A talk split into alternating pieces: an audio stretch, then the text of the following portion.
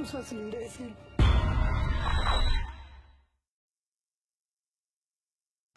Ahora sí. Hola, ¿cómo están? Bienvenidos al Sensacional de Historia Mexicana. Este que les habla es un Chuy Campos muy contento porque el día de ayer dimos un recorrido bien chido en la calle Guatemala, antes calle de las Escalerillas. Me siento el muy muy porque tengo mi taza. Déjeme voltearla. Déjeme voltear la taza. Esta la, le tengo mucho aprecio porque es mi taza de... ¿Cómo se ve que soy zurdo, no? De cultura UG de la Universidad de Guanajuato. Ya ven que soy fan de la Universidad de Guanajuato, a la cual le mando un abrazo y un respeto. Y bueno, pues me regalaron mi taza. Y ya saben, ¿no? Esta onda de que es mi taza, ¿no? Y nadie la puede agarrar, ¿no? Entonces está chidísimo porque estoy ahí todo loco. Les decía, querida comunidad, eh, yo muy contento porque hicimos un recorrido muy chingón el día de ayer en la calle de Las Escalerillas, esta calle que es muy chiquitica, pero que tiene un montón de historia, ¿no? Este, mi querido Mario, que ahorita se conecta, me decía, es el Axis Mundi del mundo mexica, ¿no? Eh, muy padre, la verdad estuvo muy chido, me encontré muchísima gente. Eh, entre ellos me encontré a una colega que fue muy bonito, muy bonito encontrarla porque yo estaba platicando con Barbie, con Laura, estaba platicando con toda la, con Fabián, ¿no? Que nos invitó a Escapo, ¿no? A hacer eh, algo ahí, un videíto que ya después les contaremos qué onda. Este, ya después lo verán más bien. Y bueno, pues estábamos platicando de nuestras vainas, ya habíamos terminado el recorrido y de repente Erika este, sale junto con su esposo y nos saluda, nos da un abrazo, oigan, pero estuvo bien loco porque este, eh, nos decía, es que están en vivo, ¿no? Entonces me sentí, por un momento me sentí el muy, muy, ahora sí me sentí el muy, muy, porque eh, se sintió padre, ¿no? La verdad que te reconozcan así en la calle. Ya me había pasado eh, en el concierto de los fabulosos Cadillacs que fuimos Evita y yo. Eh, no pudimos entrar, fue un desmadre, estuvo loquísimo, ¿no? Este, y, y bueno, pues eh, dentro de esa locura, una este, chava me, me reconoce, yo peleándome con los pinches policías. Yo peleándome con los policías y la chava, oye, tú eres el doctor Chuy, que te conozco de las morras malditas. Y que, ah, ¿qué onda? ¿Cómo estás? Este, eh, tú, tú vas a entrar. Yo estaba en el, en el mood de entrar al pinche este, concierto y estuvo loquísimo, pero van dos veces que me, que me ocurre. Bueno, un, tanto más de, de veces y es muy bonito eh, que pasen esas cosas, ¿no? Uno se siente así como que muy, muy, muy. Este, bueno, le mando un abrazo a toda la raza que se está conectando. Este, acá nos ponen. Eh, hola, muy buenas noches, sensacional de historia mexicana con el profesor eh, Chuy Campos, para toda la comunidad del programa desde la heroica ciudad de México, la gran Tenochtitlan, el querido Ismael Pérez, que siempre nos pone un banner muy bonito. Eh, acá Isabel Lieja dice, buenas noches, doctor Chuy, Marium Sasui, bandita sensacional, ayer me encantó el recorrido, qué chingón. Eh, seguí por Face, siempre me ha gustado eh, ver al ánima sola cada que voy al Centro Cultural de España, es una locura, ¿no? Esta capilla de las ánimas que nadie conoce, les cuento un poquito, ¿no? Esta capilla fue eh, edificada, si mal no recuerdo, en 1742, 1721 a 1742. Eh, y bueno, pues es muy importante en tanto a que ha construido un imaginario. Ayer se me olvidó decir que hay varios eh, grabados de esta ánima, de, o sea, de esta capilla, esta, uh, recuperan esta ánima, y uno es de Gabriel Manilla, este señor que fuera como que el maestro de cierta manera de, de José Guadalupe Posada, no directamente, muy probablemente sí lo conoció, pero no directamente, pero que, bueno, tiene toda la escuela del grabado que posteriormente José Guadalupe Posada va a desarrollar y que, bueno, pues le va a ganar al final José Guadalupe Posada por la tecnología. Gabriel Manillo utilizaba madera para hacer sus grabados y eh, José Guadalupe Posada ya empieza a hacer las incografías, ¿no? Empieza a hacerlo con metal, empieza a hacerlo, eh, puede cambiar las cosas, no sé si se han fijado en los grabados que se repiten algunas imágenes, es porque ya la placa ya podía cambiarse los muñecos, ¿no? Los, los eh, dibujos los podía acomodar a, como él quería. Entonces, por eso este, le gana la partida a, Manilla, pero Manilla hace esta anima sola que es tremendísima, ¿no? Nos decía el querido Mario que a las puertas de Pino Suárez también hay una, un, un grabado de ánimas, pero no es el ánima sola, sino que son varias ánimas del purgatorio. Muy interesante, qué bueno que le cayeron, qué bueno, este, en serio, verlos ahí. Yo creo que en alguno de estos vamos a, ir a Templo Mayor, algo así, ¿no? Estamos preparando esta situación y bueno, pues eh, también aprovecho, ¿no? Para decirles, bueno, a, a mí me gustaría que fuera muy pronto, pero este eh, mañana eh, operan a Evita, una cosa muy chiquita, entonces ahí mándenle buenas vibras a la querida Evita para que esté súper bien y se recupere pronto, pronto y podamos ir a estos lugares. Ya saben, este que, bueno, pues nosotros tenemos esa consigna de que sea completamente gratuito, ¿no? Eh, ayer les contaba, ¿no? Que a mí eh, me da un cierto orgullo, ¿no? Hacer esta actividad es un poco de responsabilidad social, lo, lo pienso yo, porque pues gracias a ustedes estudié todo, ¿no? A sus impuestos, a los impuestos, este, pues se pagó mi licenciatura, mi maestría y mi doctorado, ¿no? Entonces, por eso lo, lo hago con mucho, mucho gusto y espero que ya, ya salga, ¿no? En un, en un tiempito ya que Levita ya esté en, en circulación. Acá nos pone el querido Daniel Velasco, hola, buenas noches, ya listo para cerrar fuerte el fin de semana. Ana Yancy Martínez nos dice, hola, Rubicita nos dice, hola, buenas noches, doctor Chuy, eh, a toda la bandita. Ah, mira, acá está Erika Espinosa, dice, buenas noches a todos, Chuy, qué gusto verte encontrado a ti y Evita el sábado en Guatemala. Sí, fue muy bonito, la verdad, muchísimas gracias. Acá nos ponen, buenas noches a todos, mi buen Chuy, aquí listos para molestar a los Virgo y escuchar de aliens y fantasmas aliens. Eh, hola, buenas noches a todos. Es verdad, eh, manden su, su relato si tienen, querida comunidad. Teníamos varios que no pasamos, pero de todas maneras les pongo el número aquí para que lo vean, ¿no? Y si tienen alguno, mándenlo. Este, ah, otra cosa, antes de empezar, eh, tuve que borrar la canción del aparato de Café Tacuba porque a pesar de que fue grabada con un móvil, eh, no sé, en algún momento me notificaron que había una bronca. El canal me dijeron, güey, no mames, no puedes subir eso. Entonces lo tuve que bajar porque hay un desmadre con el canal, pero un desmadre, querida comunidad, un desmadre. Eh, a veces me emociono, pongo cosas que no tengo que poner y pues me están penalizando a cada rato, ¿no? Entonces ya voy a tratar de no hacerlo. Acá nos dicen, hola, buenas noches a todos. Hola, profe, soy Ángel de Morelia, un abrazo. Este, qué bueno que eres por acá. Acá nos dicen, buenas noches, señor Chuy. Acá, ¿qué onda, hermano? ¿Cómo estás? Dice, buenas noches, lista para los horóscopos y terror. Por acá andamos como cada domingo. Saludos, noches, larga vida del sensacional de historia mexicana. Dice, hola comunidad, muy buenas noches a todos y listo para que Mario nos diga eh, por qué no querer a los Virgo. Acá nos pone Adrián González, saludos. Eh, hola Chuy, buenas noches banda. Dice, muy buenas noches a toda la tropa. Hola, muy buenas noches, aquí lista para escuchar el programa de hoy. Buenas noches, mi se- señora madre, señora madre, ¿cómo le va? Acá nos pone la querida Barbie. Buenísimo el recorrido de ayer. Hoy ya estoy eh, lista para el mejor programa de las cosas raras que tanto nos apasionan. Buenas noches, Chuy, bandita sensacional. Un abrazo a la querida Barbie, que por cierto, querida comunidad, nos regaló esta taza. La voy a poner acá, a ver si se puede ver. La taza del sensacional que vamos a regalar.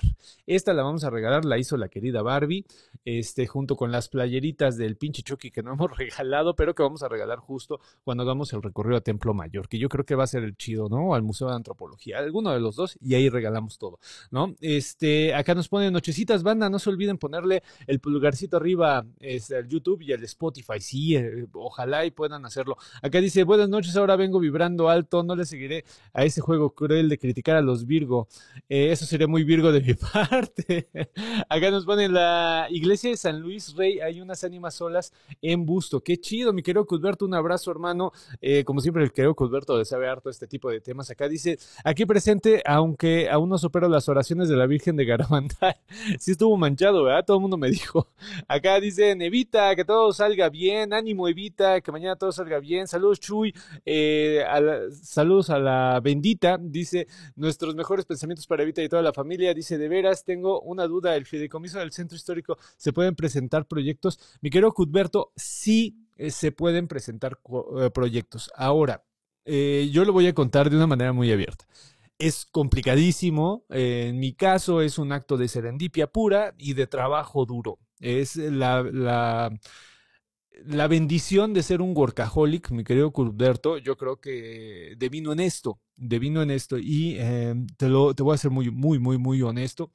Eh, cuando se tiene una oportunidad y es de este tipo y tienes el, el hambre, pero aparte la responsabilidad social de llevarlo a sus últimas consecuencias, mi querido Cudberto, puede que, surja. Estamos hablando de que eh, es complicada la situación en la cultura eh, actualmente. Entonces, si no le metes el fuá y si no tienes una responsabilidad muy cabrona al hacer las cosas, es decir, que si te piden 10, tú metes mil, haces mil cosas, yo creo que eh, va a ser complicado, hermano. va a ser complicado, pero eh, vamos, si lo haces con responsabilidad social, si te quitas de la cabeza esta onda de lucrar, que fue lo primero que yo hice, quitarme esta idea, decir tengo un espacio y sobre este espacio vamos a, construir cosas muy chingonas, yo creo que sí tendría eh, cabida el proyecto porque es eh, complicado, mi querido Cuthberto, pero pues por supuesto, tú puedes hacerlo, puedes ahí, este, pues, um, no sé, aplicar. Yo, a mí las primeras veces pues, me mandaron por un tubo y ya después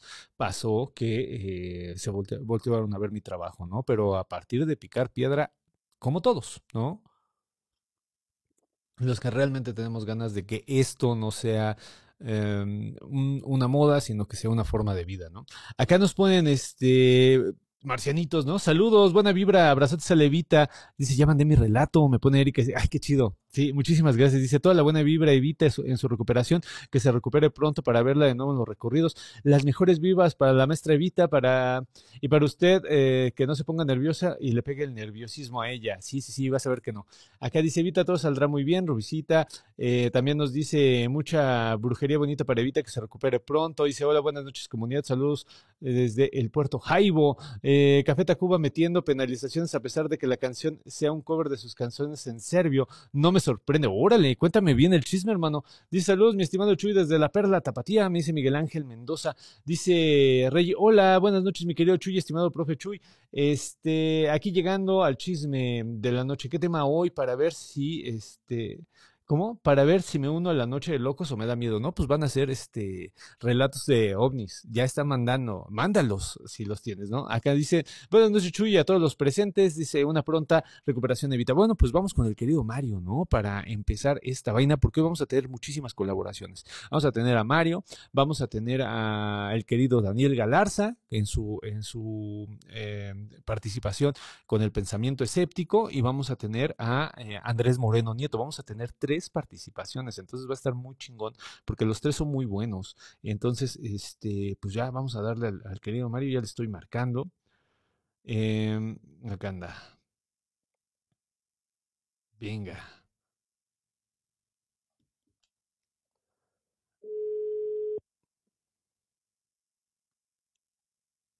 Bueno, bueno. Mi querido Mario, ¿cómo estás? ¿Qué, ¿Qué onda, Michuy? ¿Cómo estás? Pues aquí, este, presumiendo el recorrido de ayer y que nos vienes a, a hablar de, de, mal de los Virgo, ya sabes, ¿no? Ya toda la gente está, pero sí. Eh, Esperando que hable mal de es, ellos. Expectante, güey, sí.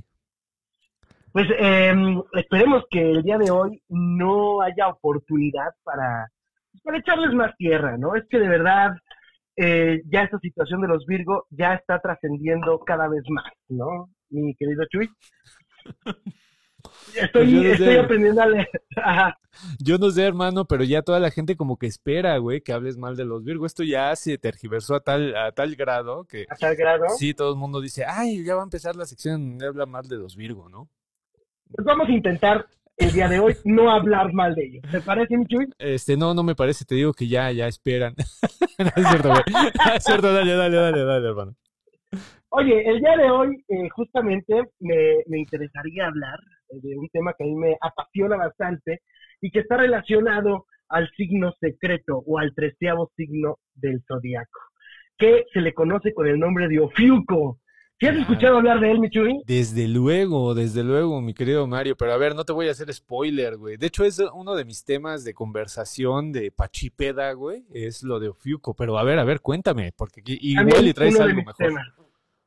Cinco cosas que todos debemos saber sobre Ofiuco. Bueno, de entrada tenemos que saber que es una constelación que eh, ustedes saben que eh, en, en el cielo podemos ver aproximadamente 88 constelaciones que pues que se albergan eh, varias estrellas que se pueden ver desde la bóveda celeste.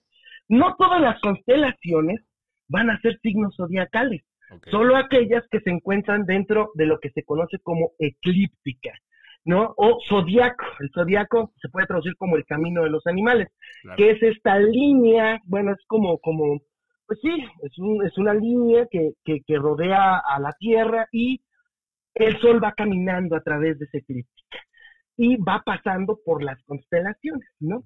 Entonces, no todas las 88 constelaciones se encuentran en esa eclíptica. El problema de Ofiuco es que sí se encuentra en esa eclíptica. Claro. Entonces, este, por eso en algunos momentos de la historia se le ha considerado como un signo zodiacal, ¿no? Pero esto es muy extraño, Michuy, porque, por ejemplo, la eclíptica está dividida en 12 partes, eh, cada una es un signo zodiacal y tiene 30 grados que avanza el sol, ¿no? Porque te digo que es como, como un círculo, ¿no? Pero hay un, hay un problema, ¿no? Las constelaciones son más grandes o más chicas. Por ejemplo, Escorpión, el tiempo que tarda el sol en pasar por Escorpión, por la, por la constelación de Escorpión, es de 7 días nada más. Mm. Y sin embargo, Virgo pasa el sol 45 días del año, ¿no? O sea, es decir, es la constelación que más tarda el sol en pasar. Entonces, todo esto no es muy exacto, digámoslo así. De alguna manera hay un acuerdo para que todos los signos tengan una, una, una, unos 30 grados, es decir, un mes aproximado de lo que tarda el sol en pasar por esa, eh, esa, esa parte, ¿no? Entonces, eh, el signo de Ofiuco aparece eh, ya en algunos escritos en Babilonia, en Mesopotamia, por supuesto, Egipto, ya habían encontrado, o sea, esto no es nuevo. Hace Claro. poco tiempo volvió a salir a la luz, pero ya viejos astrólogos sabios hablaban de 13 signos o 13 constelaciones que aparecen dentro del zodiaco o de esta eclíptica. Entonces, lo primero que tenemos que saber es que efectivamente Ofiuco está dentro de la eclíptica y que puede ser considerado como un signo zodiacal, ¿no? La segunda cosa que tenemos que saber de Ofiuco y que creo que es la más importante, Michui, y que creo que es la que alarma a todos porque genera cierta crisis de identidad astrológica, es que mueve, altera todos los signos del zodiaco. Exactamente, ese es el punto. Ese es el problema, ¿no? Porque Ofiuco se está entre Escorpión y eh, Sagitario. Entonces, tenemos que los nacidos entre el 29 de noviembre y el 17 de diciembre serían del signo Ofiuco. Si ustedes nacieron entre esas fechas, dejarían de ser Sagitarios y se convertirían en Ofiucos, ¿no? Claro. serían ofiucos. Pero esto hace que todos los signos se muevan. Por ejemplo, yo ya no sería Acuario, yo ya sería Capricornio. Acuario es del 16 de febrero al 11 de marzo nada más. Dentro, sí, se considera Ofiuco como signo zodiacal. Todos los signos cambiarían en este sentido, ¿no? Por ejemplo, Piscis sería del 11 de marzo al 18 de abril. Sagitario del 17 de diciembre al 20 de abril. No sé, Aries sería del 18 de abril al 13 de mayo. Eh, entonces, eso es lo que cambia y no solamente eso, sino que eh, pues rompe con estas dualidades que maneja eh, eh, el zodiaco, ¿no? Pero bueno, la tercera cosa que tenemos que saber sobre el signo Ofiuco es que eh, se ha estudiado, bueno, de entrada tiene su propia mitología, ¿no? Es Asclepio venciendo a la muerte. Ustedes saben, Asclepio es el dios de la medicina, hijo de dios Apolo, y de una humana que se llama Corónide, aunque hay otra versión. Pero bueno, eh, fue educado por el centauro Quirón. Quirón es el centauro que aparece en la constelación de Sagitario. O sea, es el que le enseña el arte de la medicina. Resultó ser tan buen, Asclepio resultó ser tan buen eh, este alumno que, según la mitología, empezó a resucitar muertos, cosa que no le gustó a Hades. En la mitología, Hades es el rey del reino de Hades, la morada de los muertos, quien va con Zeus para decirle, oye carnal, pues este eh, Asclepio pues está reviviendo muertos y esas, esas personas ya me pertenecen, ya pertenecen al reino de Hades, ¿no? En pocas palabras, hacen un pacto eh, de que ya Asclepio ya no va a revivir más muertos, sin embargo, sin embargo Asclepio va a revivir a uno más, que es eh, eh, Hipólito, y derivado de esto, Zeus pues, lo tiene que matar, ¿no? Era el, pacto que había hecho con Hades. Lo, lo, lo- le manda un rayo y lo sube al cielo en forma de constelación. Una constelación que es eh, los brazos de, de- se representa como los brazos de Asclepio agarrando una serpiente. Por lo tanto, el símbolo de este signo zodiacal sería el serpentario, ¿no? Claro. Eh, y que la serpiente es muy importante dentro de la iconografía griega relacionada precisamente a la curación, a la medicina. De hecho, actualmente todavía el símbolo de la medicina pues tiene a la serpiente como símbolo. la, adoptan inclusive eh, el escudo del Instituto Politécnico Nacional que tiene la ingeniería, la química y la medicina, una serpiente que rodea a este, este eh, vaso de ensayo, creo es, ¿no? Entonces, eh, su símbolo es el serpentario, que lo, lo, que se ha dicho es que su polaridad debe de ser neutra, no tiene ninguna modalidad o tiene todas. Su elemento ha sido una discusión entre los astrólogos. Algunos dicen que es agua, otros dicen que es fuego, otros que tiene un elemento neutro, inclusive eh, se ha discutido un quinto elemento para los, para los signos. No se puede romper esta dualidad, esta paridad que hay entre los signos de los signos zodiacales, ¿no? Entonces por eso se ha propuesto un quinto elemento. Algunos le han puesto el quinto, el, el elemento éter, que es un elemento relacionado a la cultura griega, o al vacío inclusive, que es un elemento relacionado al budismo. O sea, esto ya se convirtió en un relajo al, hablar de Ofiuco, no saben cómo colocarlo dentro de, la, de, las características que deben de tener los signos, ¿no? El arquetipo es el médico. ¿Qué nos enseña este arquetipo? Básicamente es el médico, pero es el médico errante, el médico viajero, no es el médico que se encuentra en su consultorio y ahí va a estar toda la vida. Es un acumulador de conocimientos. Eh, la cuarta cosa, Chuy, que tenemos que saber de Ofiuco es que eh, hay dos tipos de astrología, la astrología tropical y la astrología sideral. La que actualmente es más conocida, la que es prácticamente todo está lleno de, todo el tema astrológico, pues es la astrología tropical. Y hay un acuerdo entre los astrólogos de no considerar a Ofiuco como parte del sistema de los signos zodiacales, precisamente porque rompe con todas las polaridades, las modalidades que tienen el resto de los signos. De hecho, esa decisión la tomaron los babilónicos hace mucho tiempo, ¿no? Sin embargo, la discusión se volvió a abrir en el 2016 cuando la NASA confirmó que la constelación de Ofiuco se encuentra dentro de la eclíptica del zodiaco. Entonces, esto ha provocado todo un, este, bueno, hay cantidad de videos en YouTube en donde hablan de las características que podría tener los nacidos en estos días del año. Sin embargo, repito, eh, los astrólogos, o la mayoría de los astrólogos, inclusive hay algunos que, están muy molestos porque se ha incluido Ofiuco o porque quieren incluir Ofiuco, consideran que Ofiuco, si bien es una constelación, es una constelación que está dentro del terreno de la astronomía, que no ha sido estudiada jamás por el terreno de la astrología, ¿no? Eh, eh, sin embargo, los que se han adentrado en el tema han dicho que es la quinta cosa. ¿Quiénes, quiénes, cómo son los ofiucos? Los nacidos en estos días, del 29 de noviembre al 17 de diciembre, se les han intentado eh, señalar algunas de sus características. Tienen una polaridad neutra, son personas introvertidas, pero que pueden ser extrovertidas en cualquier momento. Algo así como un cambio de personalidad, ¿no? O pueden ser totalmente introvertidas o totalmente extrovertidas, ¿no? Personas con capacidad de liderazgo que sabe adaptarse a los cambios. Personas soñadoras, idealistas y que les gustan los viajes y la buena vida. Odian la rutina. Se sienten atraídos por profesiones médicas, humanitarias, psicológicas o deportivas.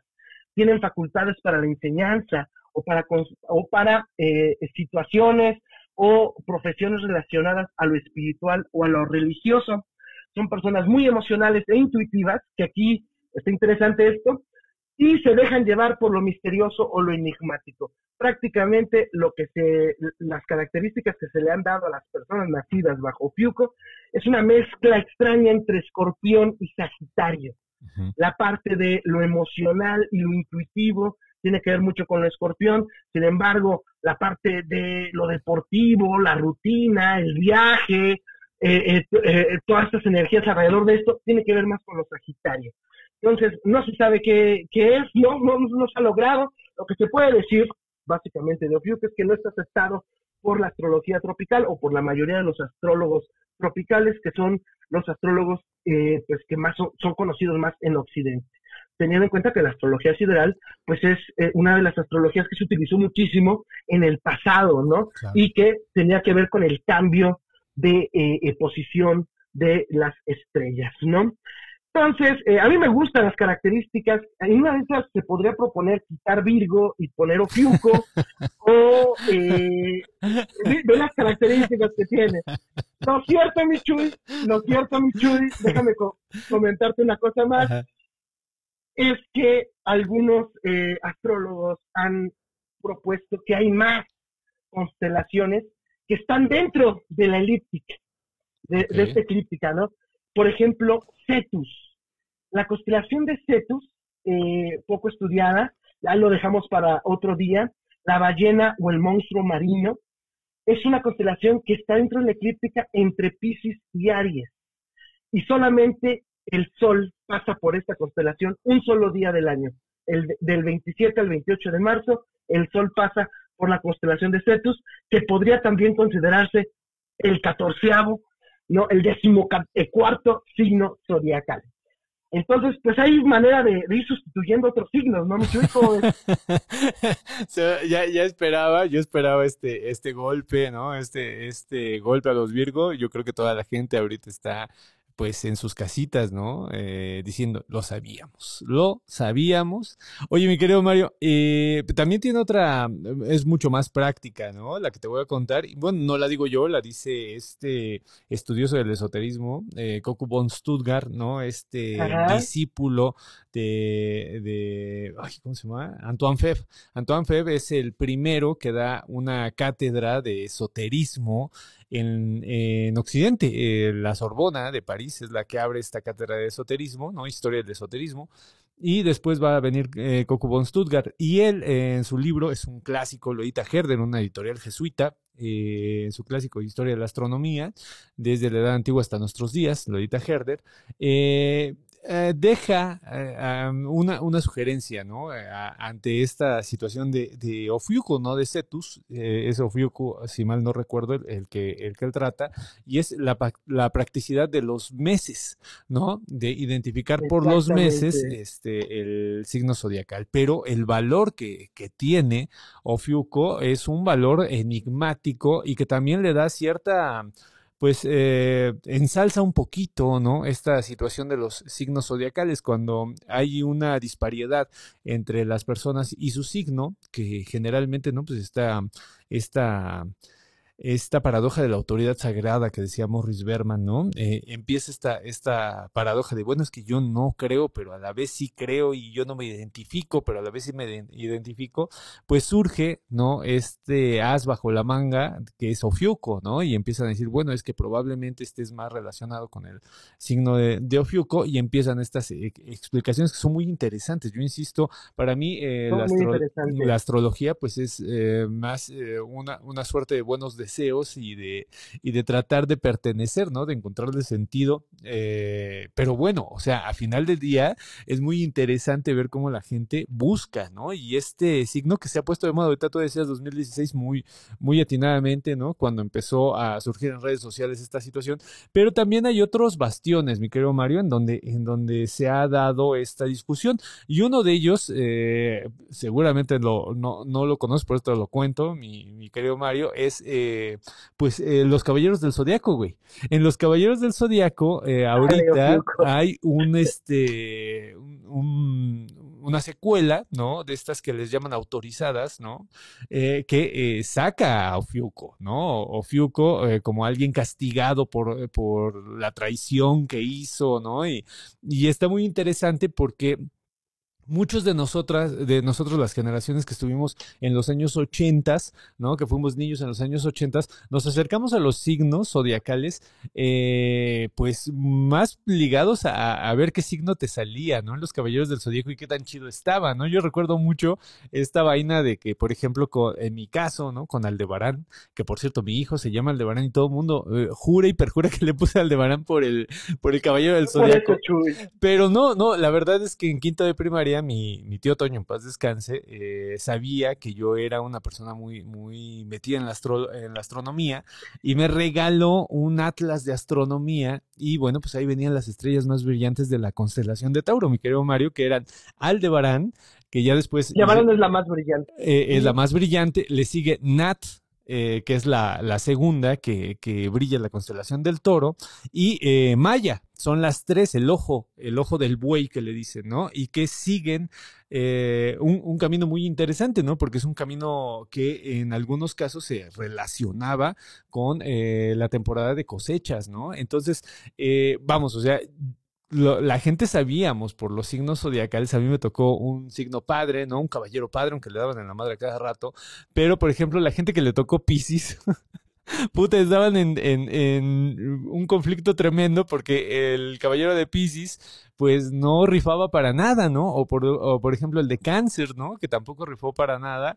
Y bueno, pues ahorita que están sacando esta, esta serie que si mal no recuerdo se llama Next, Next Dimension, eh, ya no le he podido checar que haya comunidad, la, les voy a ser muy honesto, no, no sé muy bien cómo va la vaina, solamente sé que, que es de estos legales que le dicen, ¿no? Estas continuaciones legales, pues la gente se acercaba, ¿no? Y sale Ofiuco, mi querido Mario, entonces Así yo es. creo que por ahí también le va dando. Vamos a leer los, los este va. los comentarios, mi querido Mario, pues te digo que hay, hay varias raza hoy que va a participar con nosotros. Acá nos dicen, ay, ay, ay, ay, sí hay un montón, eh, hermano. Este, acá okay. nos ponen, eh, Ja, ja, ja, doctor Chuy, cuando mi esposo se tardaba un poco más de lo normal y mis niños estaban muy chiquiticos y me preguntaban por su papá, siempre les decía que se los habían robado los marcianos. Ay, Rubicita, no manches, qué manchada. Acá dice Chuy, eh, ¿te, ¿te, meterían strike si pones el tema de X-Files para ambientar? Sí, súper sí, mi querido Acatano, súper sí. Si te digo que esta grabación del aparato de Café Tacuba, que te puedo asegurar que a ninguno de Café Tacuba le importaría, me pusieron la penalización. Acá dice, con los Virgos hiciste fama Mariam Sasú, es tu firma extraoficial. Nos ponen, hola. Eh, ahora resulta que los virgos abusan del sol, según Mariam, Mariam. Sí, abusan del sol, según la información que nos trae el Mario. Acá dice, buenas noches, profe Chuy, un gusto saludarte desde Nogales, Sonora, un abrazo, mi querida Ramón. Acá dice Alex, ya me dio crisis de identidad, muchas eh, gracias, Mario. Oye, oye, pero, pero hay que comentarlo, ¿no? O sea, de entrada, nunca ha sido reconocido eh, eh, por la astrología moderna, inclusive ya los babilonios, los propios griegos hicieron a un lado a Ofiuco dentro de los doce. Esto cambiaría todo, Jesús. O sea, estamos hablando de que eh, de entrada ya serían 13 casas. Y claro. si metes a Cetus, serían 14, 14 casas. Sí.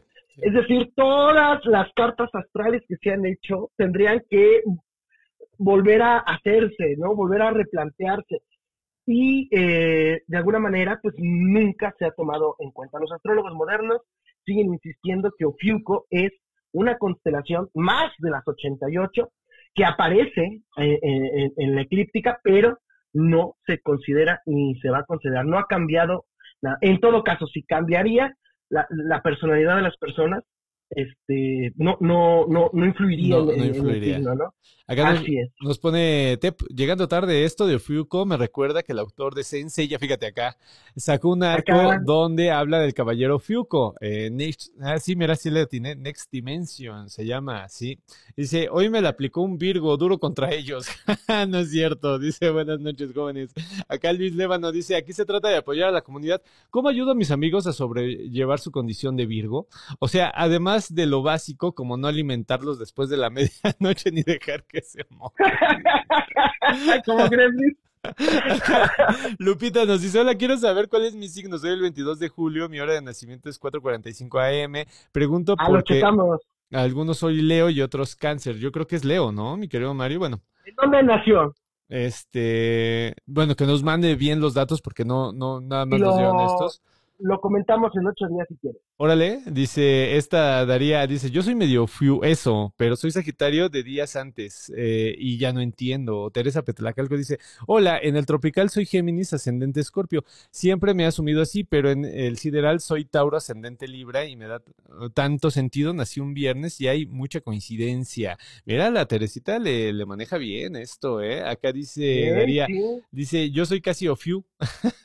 Eso, pero días antes, acá nos pone Carlos Ofiuco, China era el rival de Sella de Pegaso. Mira, si es cierto, mi querido Carlos, muy bien, tú también ahí, muy, muy bien este, instruido por los caballeros del zodiaco. Dice, Daniel, ante todo esto, ¿cómo encaja en el pensamiento de Mario Bunge y el clasicismo de la ciencia? ¿Qué vacío? ¿Qué vacío? Se llevó el comentario de la noche. Acá dice, no mamar, nací el 29 de noviembre y todo eh, lo que dijo Mariam Sassoon me va. Estudio medicina tradicional herbolaria, soy andariega, comparto lo que sé para ayudar. Me han confundido con ¡Es un Ofiuco! Eso Fiuco, nos ponen acá, dice, pero si es, si no les gustaba Dead Mask, a los cáncer tienen a Manigoldo de los Canvas, Eh, desde luego. Dice, Ofiuco siempre ha existido en Sens- Senseiya. Re- ¿Quién recuerda que es eh, Shaina? Sí, mi querido Cuthberto, pero te digo que en esta nueva, Next, Next Dimension, ya sale como Caballero Dorado. Acá dice, Afrodita de Pisces y Máscara de la Muerte de Cáncer, los más tristes, ¿no?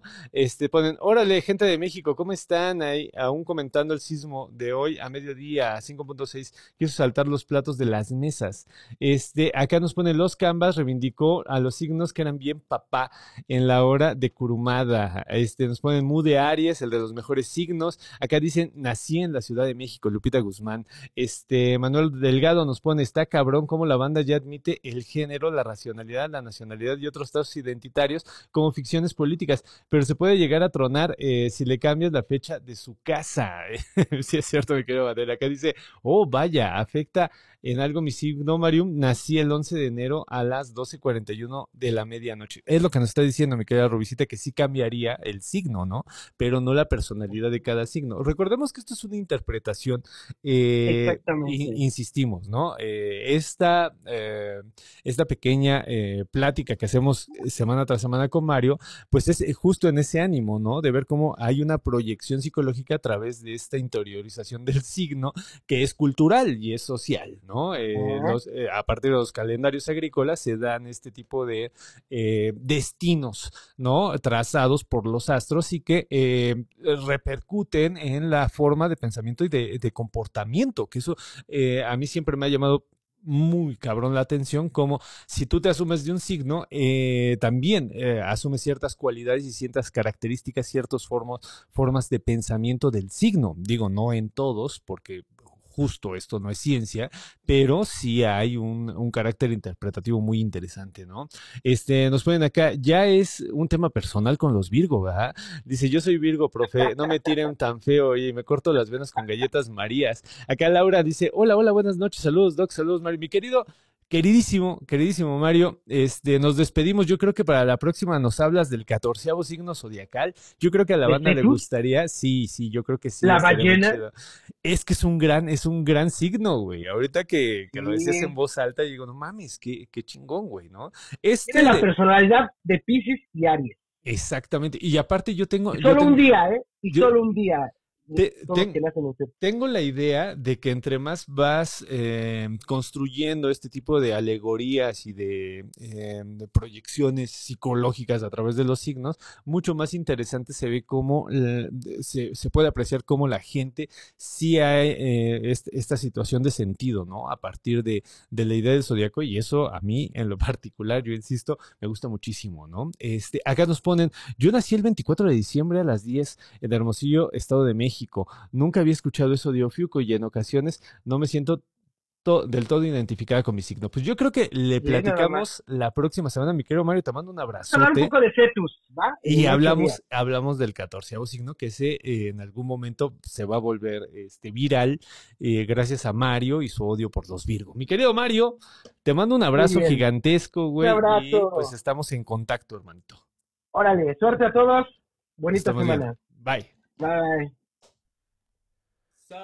Ahí está, querida comunidad, la, la eh, plática que siempre nos trae Mario, la sección que nos trae Mario, que es muy chida. Y eh, el día de hoy vamos a tener varias secciones. Ahorita ya estamos, pues, eh, a punto de entrar con el querido Daniel. Le estoy mandando eh, ya el mensaje de, de que ya puede entrar acá. Y bueno, pues vamos a cambiar radicalmente, ahora sí, radicalmente, este, con la lectura escéptica. Fíjense qué bonito este sensacional que se está tornando, estas colaboraciones. Le decía ayer a la querida Bárbara y a, este, a Laura que a mí me gustaría muchísimo, ya en esta nueva etapa del sensacional, que las eh, participaciones pues sean de miembros de la comunidad también, ¿no? Y en esta ocasión Daniel Galarza, que es el que sigue, que es el que nos va a platicar en unos momentos, pues eh, está muchísima, porque... Eh, nos va a hablar del de, pensamiento escéptico, pero no um, tan sesgado como la gente lo piensa, que este que la gente piensa que es un negacionismo en el absurdo, ¿no? Que a veces raya en el absurdo y no es así. Aquí ya me están escribiendo, estamos en el, en el chat interno y el querido Andrés me dice, hola Michuy, junto con Daniel o aparte, no, de una vez mi querido Andrés, eh, le voy a poner de una vez. Es hermano, va para que para que los tengamos a los dos y este y la próxima semana les voy a decir eh, de una vez el tema, porque yo invité a un tercer eh, colaborador, eh, bueno, una tercera participación, ella no es una colaboradora, sino es una persona que yo sigo bastante, porque está haciendo divulgación de la ciencia de una manera muy adecuada, muy ligada a la, a la astronomía, ya voy a decir astrología, me voy a agarrar a apps cuando me vea, y es la querida Tessa.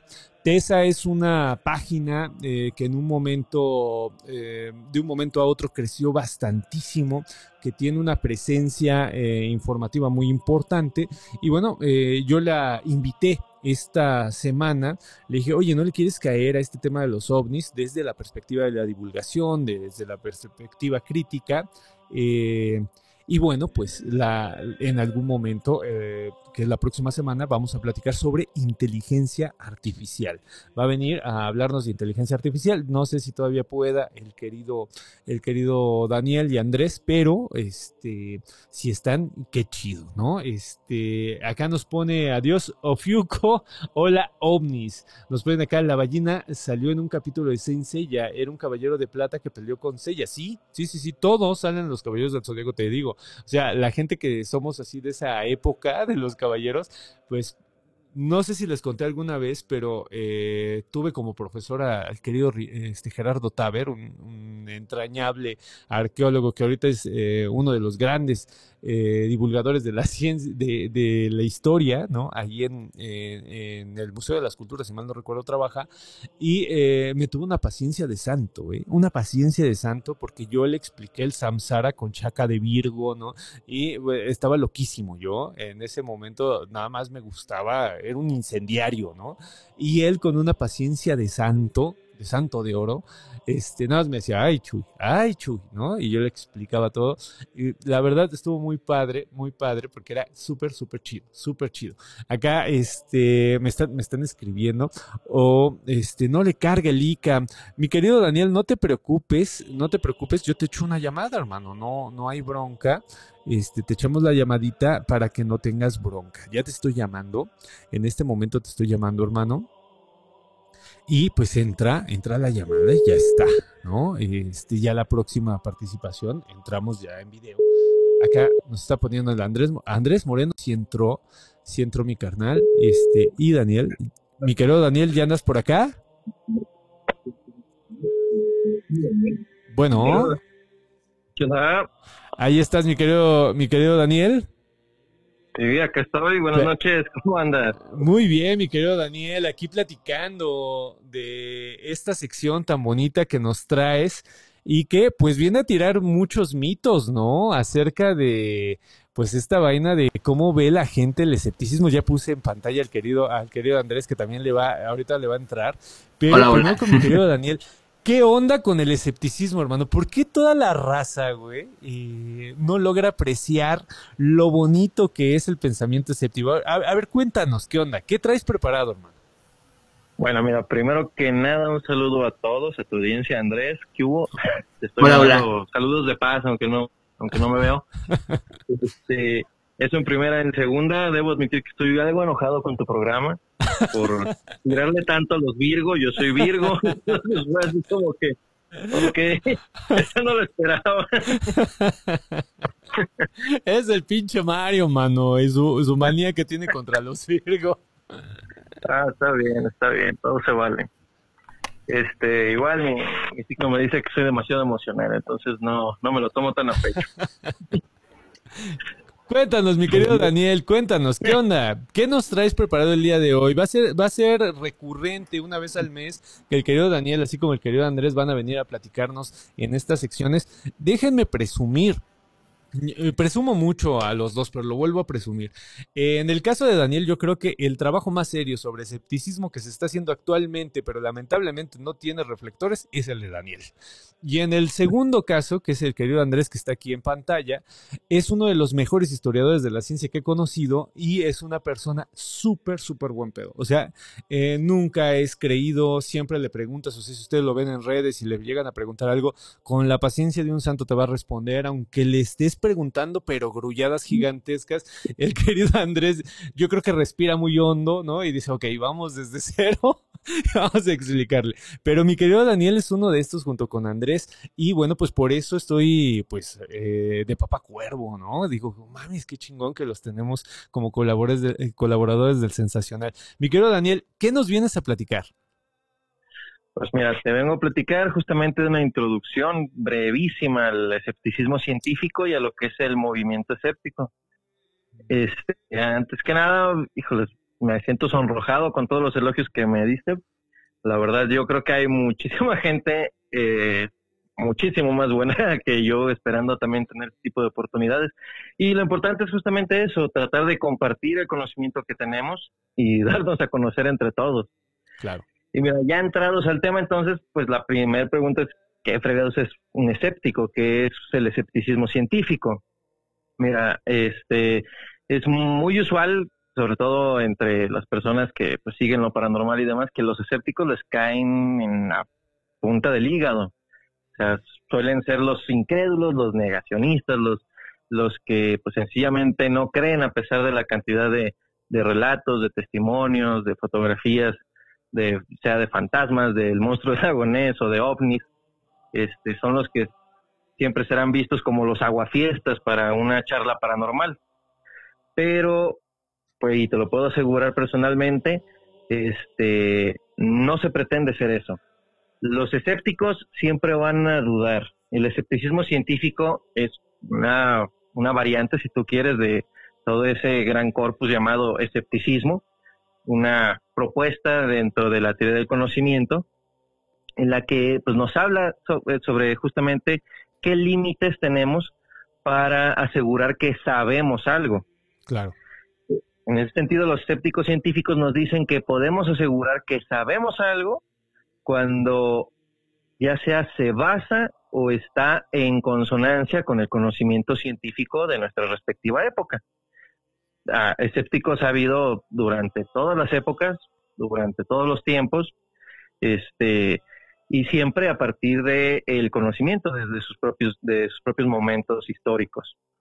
Entonces eso es un escéptico, no es alguien que te va a negar este que a tu tía se le apareció algo, que tú viste algo extraño en el cielo, es alguien que se pregunta si tu testimonio o si tu experiencia es suficiente para decir que sabemos ya algo. Claro. Eso es lo, principal.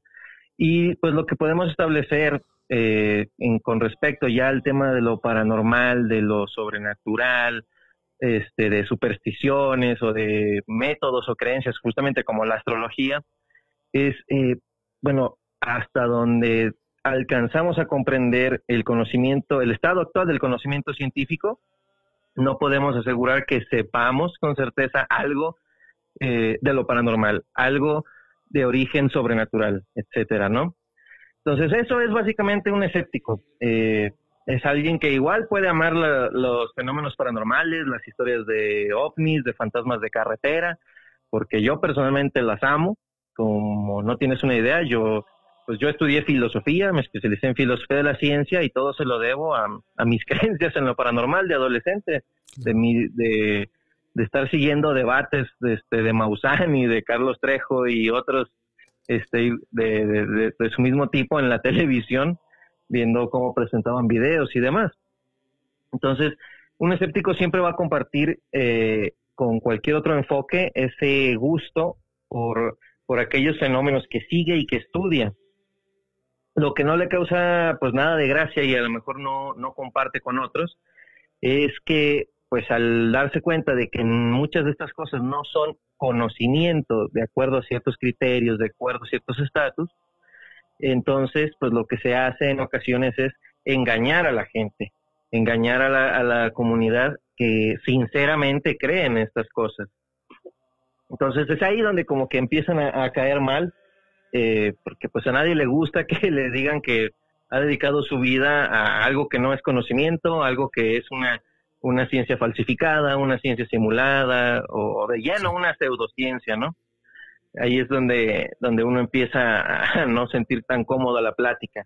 Pero pues esto también va de la mano con lo que, eh, con uno de los principales objetivos de, del, del escéptico, que es saber pues la verdad.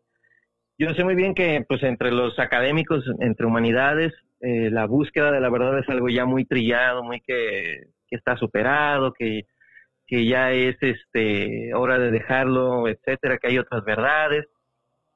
Y uno puede entender esto como una forma distinta de, de enfocar hacia ciertas ideas, hacia ciertas creencias.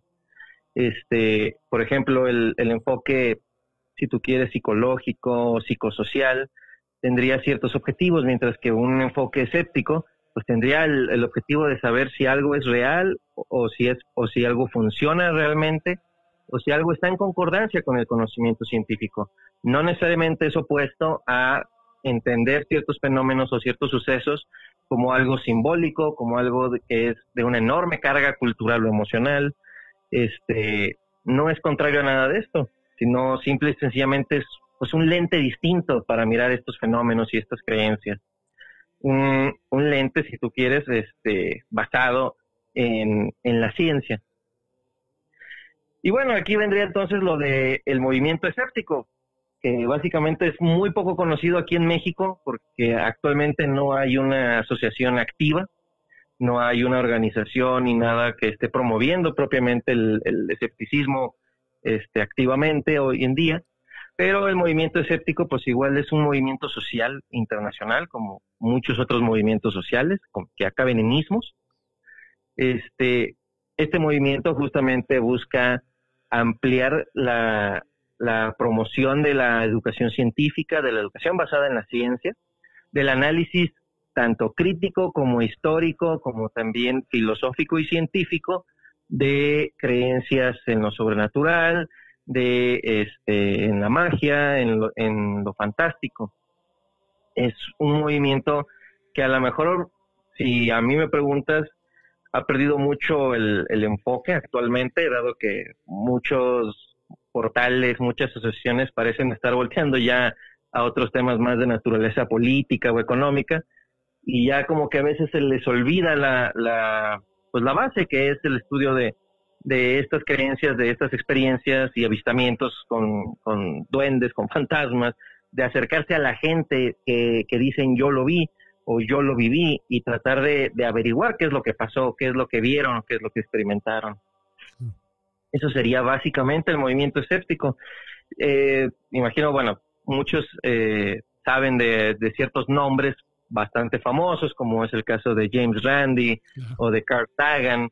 Este, a lo mejor de, de, otros como el filósofo Mario Bunge, que por ahí vi que lo comentaron entre... Sí, sí, padrísimo. Entonces, los escépticos, pues, básicamente se encuentran ahí y ya mirándolo de una forma así muy fría, muy detallada, uno puede darse cuenta que el, los escépticos, o más bien uno puede darse cuenta que hay escépticos en, todas la, en todos lados. Y esto es algo también este, mencionado por, por Carl Sagan eh, hay un ensayo muy bonito que yo recomiendo siempre que, tengo la oportunidad, que se llama La carga del escepticismo, en donde justamente comienza preguntándose pues, qué, qué es eso del escepticismo. Y nos dice que lo vemos en todos lados, en todo momento, en el momento en el que pues una persona cuestiona a, al tipo que le está poniendo la gasolina sobre sobre qué cali sobre la calidad de la gasolina que le está echando. Es decir, siempre son personas que van a estar indagando o cuestionando aquello que como que no les cuadra. Un activista escéptico hace exactamente lo mismo, solo que este, ya en concreto con estos temas eh, que uno puede considerar marginales, o sea, que se encuentran ampliamente difundidos en nuestra cultura y en nuestras sociedades, pero que pues los sistemas educativos o los sistemas sociales los ve como algo, pues, como algo aparte, ¿no? Como que es, es lo raro, es lo extraño, lo sobrenatural. Claro. Claro, y no, bueno, a mí me, me gusta mucho este tipo de pensamientos. eh, justo, justo ahorita como, eh, como comentabas, eh, mi querido Daniel, porque en ese sentido las ficciones que se presentan, cuando hay pensamiento escéptico, yo viéndolo de, de una manera muy ecléctica, eh, mi querido Daniel, cuando existe esta vía del escepticismo, ¿no? De, llevar al límite estas ficciones que, contamos, estas narrativas que contamos, eh, y está el pensamiento escéptico, te obliga como eh, creador de narrativas fantásticas o sobrenaturales, te obliga a, tejer más fino, ¿eh? O sea, cuando hay este tipo de, lecturas, la narrativa se tiene que nutrir. Vemos, por ejemplo, en la ciencia ficción, por, es uno de, estos, de estos ejemplos claros, ¿no? Partir de este pensamiento escéptico, no te puedes permitir ciertas cosas porque sabes que eh, dentro de esa fragilidad de tu narrativa se puede caer, un escéptico la puede tirar. Entonces empiezan a construir muy finas las narrativas. Es eh, el caso de muchos, muchos este, que eh, se les nombra charlatanes quizá por eso, ese, ese ruido que hace la palabra charlatán sea lo que cause estruendo en la gente que gusta de estas historias.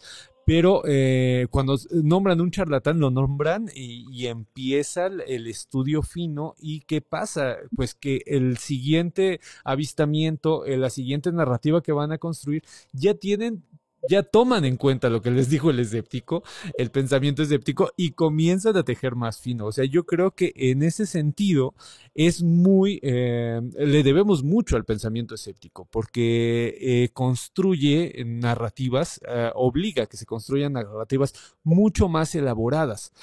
A mí en lo particular es lo que me gusta muchísimo, y ahorita que hablabas de James Randi, que para mí es uno de los que mejor divulgó el pensamiento, escéptico, eh, porque lo hizo de una manera formidable, fa- fantástica, que vamos, o sea que era un show el pensamiento escéptico, no sé cuántas personas hayan logrado eso en la historia del pensamiento escéptico, pero sin duda James Randi es del top 3, eh, pues la gente consumía el pensamiento escéptico sabiendo de antemano que iba a llegar eh, a, descubrir, ¿no? Esta, esta situación con los charlatanes que él los, nos nombraba de esa manera, no sé si siga vivo, querido James Randi, creo que ya, ya falleció. Y este, y bueno, pues eso hacía que te fascinara, ¿no? Bueno, si la gente no está como que muy letrada o a- al respecto, pues chequemos las peleas con, con Uri Geller, ¿no? Que so- son eh, épicas en el sentido de que llegó a comprobar incluso James Randi, que eso a mí me fascinó mucho, sale en su documental, en su, eh, una especie de autobiografía, eh, decir James Randi, comprobé una cosa sin querer, ¿no? Que a la gente le puedes enseñar con los, pel- los pelos de la burra en la mano que te están viendo la cara y va a seguir creyendo, ¿no? Que eso a mí me fascinaba, ¿no?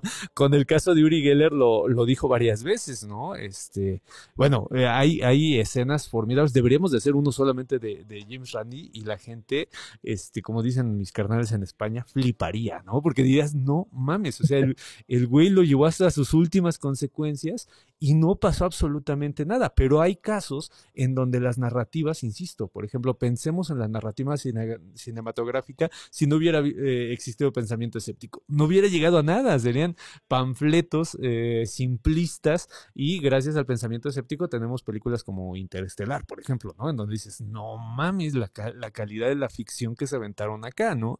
Entonces, por eso, este, yo creo, querida comunidad, que este tipo de pensamiento hay que promoverlo, hay que verlo como lo dice Daniel, hay que verlo abierto, hay que verlo como un pensamiento muy bien delimitado, pero que no por esa delimitación tan, tan estricta que tiene, no se permite pensar en narrativas fantásticas, sobrenaturales, ficcionales, sino que al contrario, las trata de nutrir, ¿no es así, mi querido Daniel?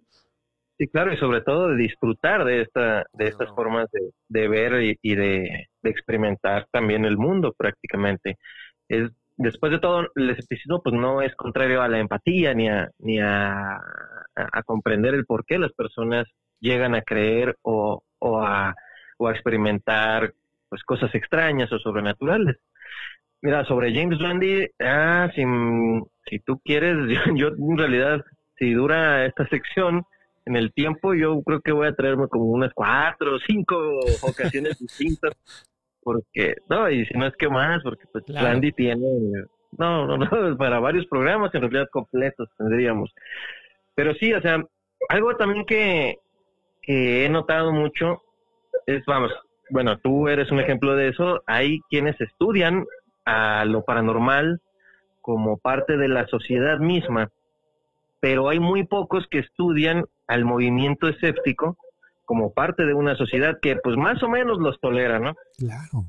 Hay muy pocos estudios realmente sobre eso y yo creo que también valdría la pena estudiar, estudiar a los escépticos, volverlos este también un, un objeto de estudio, el movimiento escéptico, pues además de James Randi, este tiene otros tipos de confrontaciones, tiene este sus si se quiere decir sus triunfos, también ha tenido sus fracasos, sus enormes límites. Este, también están estos problemas, estas problemáticas de, de confundirlo con otros ismos, desde el positivismo hasta el ateísmo, cuando no necesariamente es uno o lo otro, o con el cientificismo, etcétera. Entonces, hay mucha, mucha tijera donde cortar realmente.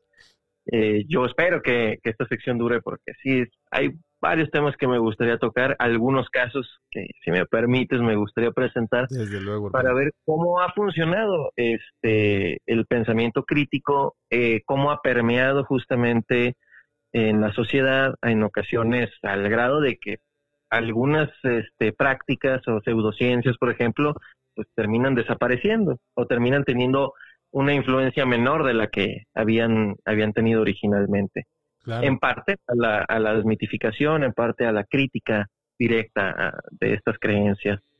Sí, desde luego, mi querido Daniel. Y ahora, concatenando un poquito esta situación, le doy la bienvenida. eh, no, me, no me vayas a colgar, mi querido Daniel. Vamos a, vamos a platicar. Le doy la bienvenida al querido Andrés Moreno. Eh, que bueno, pues él ya tuvo su primer, su primer participación hace un mes en esta, en este ánimo de traer también lo que es eh, el pensamiento del o- de el ovni como vamos, o sea, eh, eh, en todo este abanico de posibilidades de lo fantástico, de lo sobrenatural, de lo irreal y de lo escéptico. Y pues no sé, eh, mi querido Andrés, ¿qué traigas el día de hoy? La semana pasada, hermano, hablábamos del 2 de, de julio y yo les decía que estuvo muy chingón porque yo ligué un montón de cosas, ¿no? Me dice la, la chava que me vende los lentes, es que hoy es 2 de julio, yo no sabía muy bien qué hacer, estaba muy enojado conmigo porque no traía como que algo bien establecido, ¿no? Siento que es una falta de respeto, ¿no? Nada más venir y aquí a decir pero grulladas. Y cuando me dice 2 de julio digo, no mames, Roswell, cabrón, Garabandal, cabrón. Empiezo a pensar, comienza mi pensamiento ahí, dije, no, ya está, ¿no? Hasta Nogales o Sonora sacamos, ¿no? Un terremoto. No sé, mi querido Andrés, ¿qué onda? Primero te saludo y cómo anda este, este tipo de temas. Hola, hola, ¿sí me escuchas? Sí, muy, muy bien, mi querido Andrés. Bien, bien, y saludos a ti, a Daniel, a todos.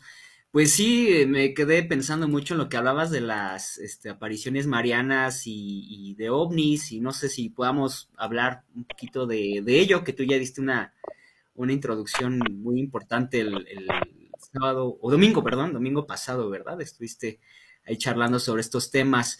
Y bueno, pues, eh, ¿quieres que, que empecemos? No sé. Desde luego, mi querido, Sí, mi querido. Andrés, y aprovechamos que está aquí el querido Pues con Daniel. Daniel, ¿no? Sí que lo que yo pienso que, que él sabe, yo, yo lo admiro un buen, la verdad no, no es por, por cualquier cosa, sino que el buen Daniel entra a todos los temas.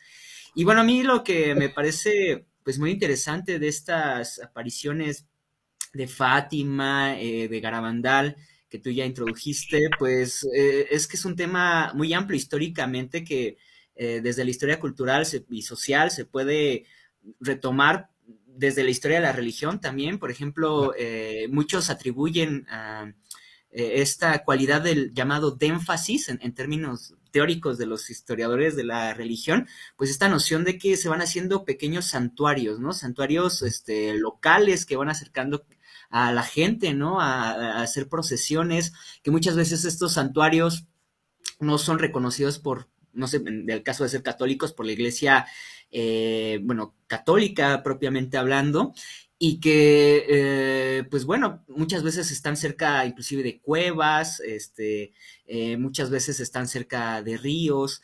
Y hay otra cuestión importante, pues estas apariciones marianas que tú mencionaste, eh, pues no están aisladas en el tiempo. Fíjate que desde el siglo XIX em, y la primera mitad del siglo XX hay una serie de apariciones eh, marianas, que de hecho se le llama dentro del catolicismo, estos estudios catolicistas, catolicistas, perdón, eh, la, la, era de María, ¿no? en la cual pues la Virgen aparece en, muchas, eh, muchas cuestiones, como tú lo mencionaste, los éxtasis, eh, se habla del ciclo de los pastores, donde, pues bueno, se apareció una Virgen con un pastorcito, no solo en México, en Europa también, eh, y que pues incitaba, ¿no? De manera individual a que este, este, individuo pues incitara a generar un, espacio local de adoración pero poco a poco los mensajes eh, fueron convirtiéndose en algo más comunal, podríamos decirlo, más de comunidad, ¿no? De iglesia. Eh, y, bueno, por ejemplo, pienso en, Francia, ¿no? Eh, donde está este asunto de la, de la Virgen de, Lourdes, que pues tuvo una serie de, de apariciones muy, muy interesantes desde mucho tiempo desde mucho tiempo atrás. O sea, inclusive hay apariciones de vírgenes, estaba buscando algunos, algunos datos que aparecen por ahí de 1870 y que anunciaban el, rápido final de, la guerra franco-prusiana, ¿no? O sea, siempre está esta asociación con, la Virgen y, un, apocalipsis, ¿no? Eh, son, eventos que eh, van empatados, ¿no? La, Virgen en, algún momento eh, de la teología es comparada con la, bueno, una segunda Eva, pero una Eva reformada, ¿no? En vez de incitar al pecado, es una Eva que eh, rescata, ¿no? Que redime, ¿no? Por así decirlo, en, esta condición de, mujer a la, a la, humanidad. Y obviamente no es difícil que se asocie con, con ovnis, ¿no? Eh, eh, con estos objetos. No hay que pensar mucho en la iconografía de la, de la Virgen que se menciona en el Apocalipsis, ¿no? Esta noción, pues que en el cielo, o sea, el primer espacio pues es el cielo, que aparece una, mujer que va a estar vestida eh, pues con elementos solares encima de una luna, eh, habla de discos, ¿no? Una serie de, cuerpos esféricos, ¿no? Claro, y, que pues si lo empatamos también con algunas, eh, algunos textos más adelante, por ejemplo el Papa este, Pío XII, que hablaba en un texto sobre pues que había una inminencia de, una decadencia que estaba viviendo el ser humano y que era momento de volverse a acercar a Cristo, a la, Virgen, pues empatan, ¿no? Estos dos, estos dos ciclos. No sé si quieres decir algo, Daniel, mientras, en lo que... ¿Cómo ves, mi querido Daniel? Te estaba preguntando acá el querido Andrés, ¿cómo estás viendo esta asociación entre vírgenes, guerras, simbolismos? Esto del simbolismo está muy cabrón, ¿no? Este sí. Eh, que las hadas, los ovnis, las apariciones marianas, las bolas de fuego, que también son relacionadas con las brujas, y eh, todo esto tienen, tienen un, corpus muy parecido. Creo que se nos fue el querido Daniel. ¿Se nos fue? Sí, creo que se Sí, se nos fue, no, no importa, pues le seguimos, ¿no? Fíjate que, eh, bueno, tú lo mencionaste, ¿no? Ah, ya, ya, ya, ya, ya se escucha. Sí, sí. Ay, perdón, no me, no me escuchaba. Sí, no te escuchamos, pero ya te recuperamos.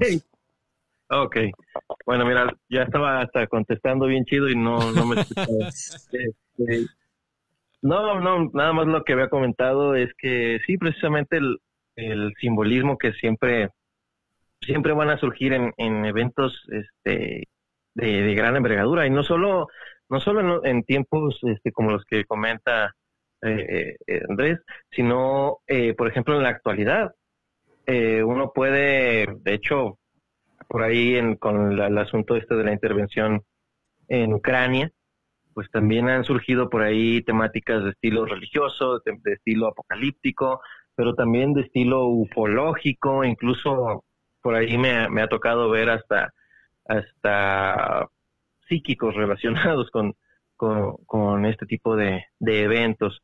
Entonces, Mm, no sé, yo te preguntaría a ti más bien, eh, ¿cómo ves que, cuál es la, la conexión exacta de por qué llega a surgir este tipo de, de pues sí, de, valga la redundancia, de otra vez, de conexión con, con eventos así, entre lo sobrenatural y, por ejemplo, eh, épocas de conquista, de guerra, etcétera?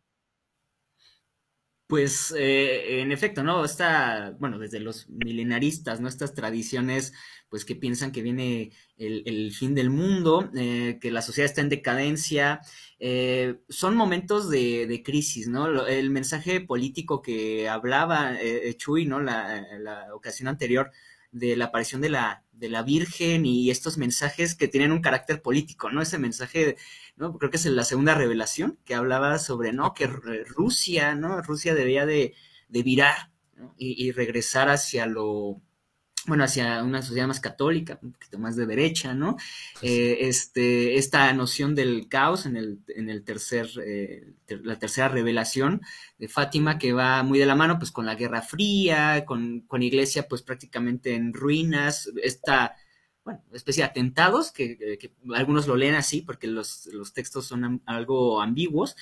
Y bueno, pues que los, los ovnis pues tienen estas dos características. Eh, recordemos que pues, durante los años 50 eh, hay esta psicosis de ovnis, pero también de un posible ataque a, a Estados Unidos que nunca se da, que de hecho es una sociedad que no recibe el ataque eh, directo en su territorio, pero está con esa psicosis que en algún momento va, va a suceder. Va ¿no? a suceder. Entonces, sí, y no es de extrañar que en Estados Unidos también se dan algunas eh, unas sectas, algunos, algunos cultos como Aetherius, que comienza a hablar de, de que tienen revelaciones, pero son unas revelaciones muy cercanas a, a lo que es este espiritismo que también mencionabas, eh, donde hablan con maestros superiores, ¿no? O sea, de hecho aquí también pasa en, en pasó en México, había, a lo mejor eh, ustedes lo, la conocen, una, una señora que falleció creo que hace dos años, se apellida Maldonado, no sé si lo ubicas, eh, este, Jesús o, o, Daniel, que es una, una señora, este, María Lucía García Maldonado,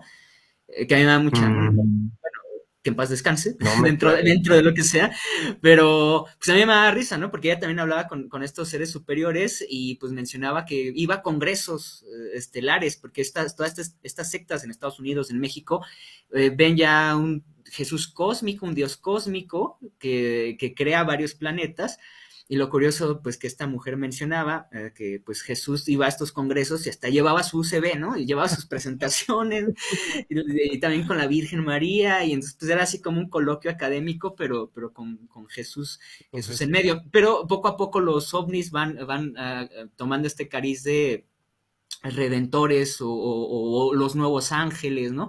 De hecho, creo que a nivel histórico, no sé cómo lo ven ustedes, dura poco esa sensación. O sea, sí es muy intensa, pero de, del ataque. O sea, muy tempranamente los, los ovnis y los aliens comienzan a, a aparecer también como redentores, estos aliens humanoides, ¿no? Inclusive lo vemos en, en, en algunas películas, ¿no? El día que la Tierra se detuvo, donde es a pesar de los planes maquiavélicos, finalmente el ser humano se ve como más malo, ¿no? Y, ya empiezan estos, estos mensajes. Eh, no sé si vieron la película esta eh, que salió de Wes Anderson del, del asteroide, eh, Asteroid City, que no me gustó nada porque yo pensé que iba a suceder, que iban a hablar de esta roca cerca de California, donde la gente se acercaba a, escuchar revelaciones extraterrestres, ¿no? Y cuestiones de ovnis. Y es bien interesante porque viene la película de Oppenheimer y, y, y cuando uno estudia la historia de Oppenheimer, el aspecto histórico que hay dentro, pues también era, era un desierto cerrado, ¿no? Desierto que no daba respuestas, donde había cosas misteriosas y por otro lado tienes regiones desérticas donde hay revelaciones en rocas y que son los aliens, ¿no? O estos hermanos cósmicos los que, los que conectan. Entonces, creo que dura poco esa, esa, relación del, del, alien violento, alien humanoide violento, y ya poco a poco van apareciendo otros monstruos que, que, que son más salvajes, ¿no? Que lo suplen. Eh, y ahora, la cuestión de la... De, desde la ufología o omnilogía, ya como le llamen actualmente, pues, eh, ¿cómo se apare apareció, por ejemplo, Fátima? Pues parece un extraterrestre, ¿no? Ustedes han visto las, las escenas. No sé si han visto esta, esta, esta ilustración donde se pone que la Virgen se aparece como una mujer de 1,20, 1,10, ¿no? Pelona, ¿no? con un traje acolchonado. Luminosa, entonces pues puede parecer un extraterrestre, ¿no? A mí lo que me, eh, te, robo un poquito la, la, la Andrés, a mí lo que me llama la atención ahorita de todo lo que mencionas, en el caso de México, de cómo surge México, porque toda la razón, salvo lo que diga el querido Daniel, pero toda la razón en cuanto a que empieza la Guerra Fría y empieza este sentimiento de invasión que va a desembocar en esta figura, ¿no? Eh, fantástica del ovni y sobrenatural. Eh, pero también la condición de, de periferia que tiene eh, México, o sea, porque las apariciones no son para, o sea, eh, México no pinta como algo que debes de tomar para destruir el mundo, ¿no? Sino México es como que la antesala de, eh, ten cuidado, porque ya están llegando a México, güey, y puede que lleguen acá. Lo mismo pasa con Canadá, ¿no? Este, actualmente estas visiones que, que, se han tenido de, de ovnis en Canadá, pues tienen la misma, el, el mismo toque, ¿no? Ese mismo de de el chido es Estados Unidos, güey, ¿no? Pero nosotros como países vecinos, ¿no? Ponemos en riesgo, ¿no? Y Estados Unidos de nuevo con esta paternidad muy al estilo gringo de todo el siglo XX y, e inicios del siglo XXI, pues dice, güey, hay que cuidar, ¿no? E, el espacio aéreo porque pues nuestros vecinos no están capacitados para cuidarlo de manera adecuada, ¿no? Y dejan eh, pues la puerta abierta a este a, esta amenaza no que puede ser real como es la Rusia o actualmente la China no en, este imaginario que tienen los gringos de, eh, ser destruidos. Entonces a, mí me eh, en ese sentido siempre me llamó la atención porque si mal no recuerdo el boom eso seguramente ustedes lo saben mejor muchísimo mejor que yo pero el boom que, que se da con los avistamientos pues también se da con un retraso de tecnología muy, muy bien marcado de México, ¿no? Eh, eh, que no, no teníamos cómo grabarlo, así de simple, ¿no? Y las grabaciones eran terribles. Actualmente me metí a, ver a TikTok y al parecer como que en el kit de eh, avistamientos te venden una cámara culerísima, cabrón, porque siempre es la misma imagen, horrible, ¿no? Pero la narrativa es la misma, ¿no? La, la narrativa es de aguas, porque Estados Unidos ya se fijó, incluso Maussan, ¿no? Por ejemplo, Maussan no deja esa narrativa, ¿no? De que si se aparece en México, aguas, los Estados Unidos y los Estados Unidos validan esta situación de peligro, ah, entonces sí fue. Pero si no la validan, no, pues fue cualquier cosa, ¿no? Entonces, eh, vamos, tiene ese antecedente y muy bien visto también eh, lo, que nos cuenta el querido Andrés. Yo pienso, por ejemplo, en las bolas de fuego, ¿no? En los Foo Fighters, ¿no? De la Segunda Guerra Mundial, que son como que los primeros, los abuelitos, ¿no? De, de la idea de la amenaza ovni, ¿no? Estas pequeñas bolas de fuego que, que iban a, a, la misma velocidad, incluso mayores velocidades que los aviones caza norteamericanos. Entonces era así como que no me tienen la misma tecnología, incluso nos pueden superar, no sabemos cómo codificar esto y pues eh, se vuelve un remolino de miedo eh, muy intenso, ¿no? Que también tiene relación con estos avistamientos marianos, ¿no? Es un miedo latente que también se refleja en lo político. Entonces, en ese sentido, fíjense cómo a partir de algo que pareciese que no tiene nada de, de, carne, pues sí sacas un montón de contextos y de narrativas sociales bien interesantes que no podrías ver eh, si no tomaras eh, con seriedad este tipo de cosas. No sé si Daniel tenga algo que comentar, pero yo sería lo que te comentaría a partir de lo que nos estás contando, mi querido Andrés, que es interesantísimo. Yo, de mi parte, nada más te seguiría el hilo eh, donde quedaste con el miedo. mira, y también más o menos en la línea donde, donde dejé yo mi pregunta este, de por qué sucedería. Una parte entonces sería precisamente eh, este tipo de avistamientos o de experiencias, pues a lo mejor en parte en este tipo de situaciones tan fuera de control de una sociedad, pues al final es una, una manera de tanto de presentar una clase de control en su propia vida, en, agarrarle una clase de sentido a todo ese caos o, ese, o a esa situación que da, que da terror, que da miedo.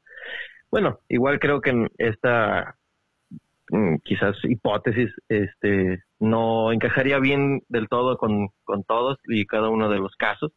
Con los Foo Fighters, por ejemplo, también me quedaba con, con la idea esta de los del renacimiento actual del, de los ovnis, que se da justamente en, en tiempos eh, post pandemia, en tiempos en los que la, la confrontación comercial con China y la confrontación militar con Rusia pues están a tope pero bueno, esos, esos puntos tú ya los alcanzaste a comentar también. Mi querido Daniel, mi querido Andrés, yo creo que con esto queda a, la- a toda la comunidad queda demostrado que estos dos colaboradores va a estar de lujo, porque fíjense cómo se, se hilvanan cosas a partir de esto y nos lo perderíamos si no tuviéramos un enfoque tan claro como es el pensamiento escéptico y el pensamiento de la historia de la ciencia, porque insisto que en el caso del querido Andrés Moreno, pues... eh, pues hay que hacerle un poco de justicia, ¿no? Yo creo a mi querido Andrés, porque es de estas personas que se dan. Ah, ese es Siri, ¿eh? No es ningún este, aparición mariana, sino que Siri se activó. Este, vamos, o sea, este, este tipo de personas que le entran estos temas, así como en mi caso, ¿no? En algún momento yo estudiaba lo sobrenatural y me decían, bueno, pues esto es un balazo en el pie, lo que está haciendo Chuy, debería de estudiar la minería en el siglo XVI, ¿no? Como todos los historiadores. Eh, y bueno, pues se me dio el espacio. Yo creo que tanto Andrés como Daniel, pues hay que abrirles el espacio los vamos a tener cada, cada mes con una colaboración. Espero, les hacía la, la invitación la próxima semana porque Tessa, esta divulgadora de la, de la astronomía tan importante, les digo, una, una chava que ha golpeado redes muy, muy adecuadamente, una, una persona que ya tiene una presencia eh, notable, ¿no? Eh, va a acompañarnos con inteligencia artificial. En dado caso de que no se pueda, este, cada mes van a estar el querido Daniel y el querido Andrés platicándonos eh, sobre estos temas. Y también tienen sus redes sociales, ¿no? Mi querido Daniel, empezamos contigo. ¿Dónde podemos leer tu trabajo que, mm, dicho de paso, no es poco, ¿no? Es un trabajo de bastantes años. ¿Dónde te podemos este, leer, mi querido Daniel? Pues cualquiera me puede encontrar en mi blog, el escéptico de Jalisco.blogspot.com. Ahorita anda un poquito abandonado, pero de todas formas trato de siempre estar por ahí. Y en mis redes sociales, bueno, principalmente Facebook y Twitter, este, me, me encuentran como Daniel Galarza Santiago. En Twitter como Skeptic Jalisco 2. Este, y a ver si, a ver si un día de estos me animo a entrar a TikTok, que nomás no, me siento viejo por no, no animarme aún. Pues ya tienes material con esto, hermano, se recorta y ya empezamos con la chamba, ¿no? Porque hay que hacer ruido en esas redes, ¿no? Yo también es un, es un compromiso que tengo, pero actualmente el TikTok lo tengo para decir puras estupideces. Bueno, no, no muy distante a lo que hago usualmente, pero la, la situación es que hay que entrar a este tipo de redes y mi querido Daniel, léanlo, en serio, es muy bueno. Y en el caso de mi querido Andrés, ¿qué eh, redes manejamos y por Yo dónde? de momento puro Facebook, no, no me he dado el tiempo, la verdad, para otras redes también debería hacerlo. Andrés Moreno Nieto, ahí publico tonterías, memes, pero también algunos canales relacionados con historia de la ciencia, historia en general, o publicaciones de, de interés, y eh, colaboro también ocasionalmente en, en otro programa que es eh, Evidencia X, perdón por la competencia, pero bueno, ahí hablamos también No, de nada estos de temas. competencia, nada de competencia. Es un, es un trabajo formidable desde otro con César. enfoque. Es- Con César Buenrostro, que deberías invitar también. Yo creo que algún día se va a hacer, porque Sí. eh, nos conocemos de Twitter eh, con el querido César, pero nunca hemos podido pues quedar en, en, en alguna chapa, pero desde luego, desde luego, no, no, no, esto no es competencia en ningún sentido, al contrario. Yo creo que eh, nos vendría muy bien, nos vendría muy bien platicar un día eh, y nos caeríamos bastante bien por lo que veo. Sí, sí, Pero- sí. Pero bueno, mi querido Andrés eh, tiene otra particularidad, igual que Daniel, y es que si lo buscan en, en redes sociales, si lo buscan en Facebook, siempre, siempre, siempre se toma el, eh, el tiempo para responder. Entonces es una persona con mucho compromiso, como toda la, la gente que colabora, eh, que he tenido la oportunidad de colaborar con, con- en el programa con- conmigo. Y bueno, pues va a ser un lujazo tenerlos aquí cada mes. Les mando un abrazote y bueno, esperemos que la gente empiece a contactarlos y que se animen a sacar un, un- un canal en TikTok y bueno, pues lo que les podamos ayudar, que realmente es nada, pero aquí estamos, ¿no? Y, y bueno, pues eh, no sé si quieran agregar otra cosa, hermanos. No, pues, Yo nada gracias. más recomendar una única lectura este, Ok, ok. para los que se interesaron en saber más o menos qué, es, qué va con el, con el movimiento escéptico y el escepticismo. La lectura básica de, de todo este tema es El mundo y sus demonios de Carl Sagan. Y de ahí en adelante uno puede, puede seguirle. Desde luego, hermano. Y yo creo que deberíamos de hacer una lectura. Este, he estado pensando, ¿no? Si tengo un poco de tiempo, generar eh, círculos de lectura de nuevo con este ánimo de no cobrar un solo centavo, porque ahora se ha puesto de moda, ¿no? De sí, vamos a leer, pero te cobro por leer, que se me hace chafísima. Pero bueno, pues cada quien su pedo, ¿no? Y bueno, pues podemos hacer su, este, estos círculos de lectura y Sagan siempre ha sido, pues, bienvenido, ¿no? A mí me gusta mucho este, leer a Sagan, es, es de lo que, lo primerito que leí, hermano, ¿no? De lo primerito que leí, gracias a muy interesante, querida comunidad, gracias a muy interesante me topé con Carl Sagan y con mis amigos que eran 10, 12 años mayores que yo y fueron eh, impactados completamente en su personalidad por Cosmos, ¿no? Que, Sí, que fue genial y, y, bueno, Neil deGrasse Tyson hizo un trabajo también notable, pero es que la novedad de, de Sagan y la simplicidad de Sagan es inigualable, entonces pues mucha gente trata de comprobarlo, de, de, de compararlo, que, cosa que es un error garrafal porque cada quien habla desde un estilo distinto, ¿no? Pero bueno, ahí está el mundo y sus demonios, ahí está mi querido este, Daniel, ahí está mi querido Andrés, les mando un abrazo y estamos en contacto, hermanos. Abrazos, que estén bien. Nos vemos. Bye bye. Bye, bye. Listo, querida comunidad. Ahora sí paso a los comentarios. Este, como se, se pudieron dar cuenta, estos carnales son de lo más fino que hay en este tipo de temas. Me falta el querido Martín Fragoso, que algún día le, invitaré también, eh, una persona que también me gusta muchísimo cómo explica.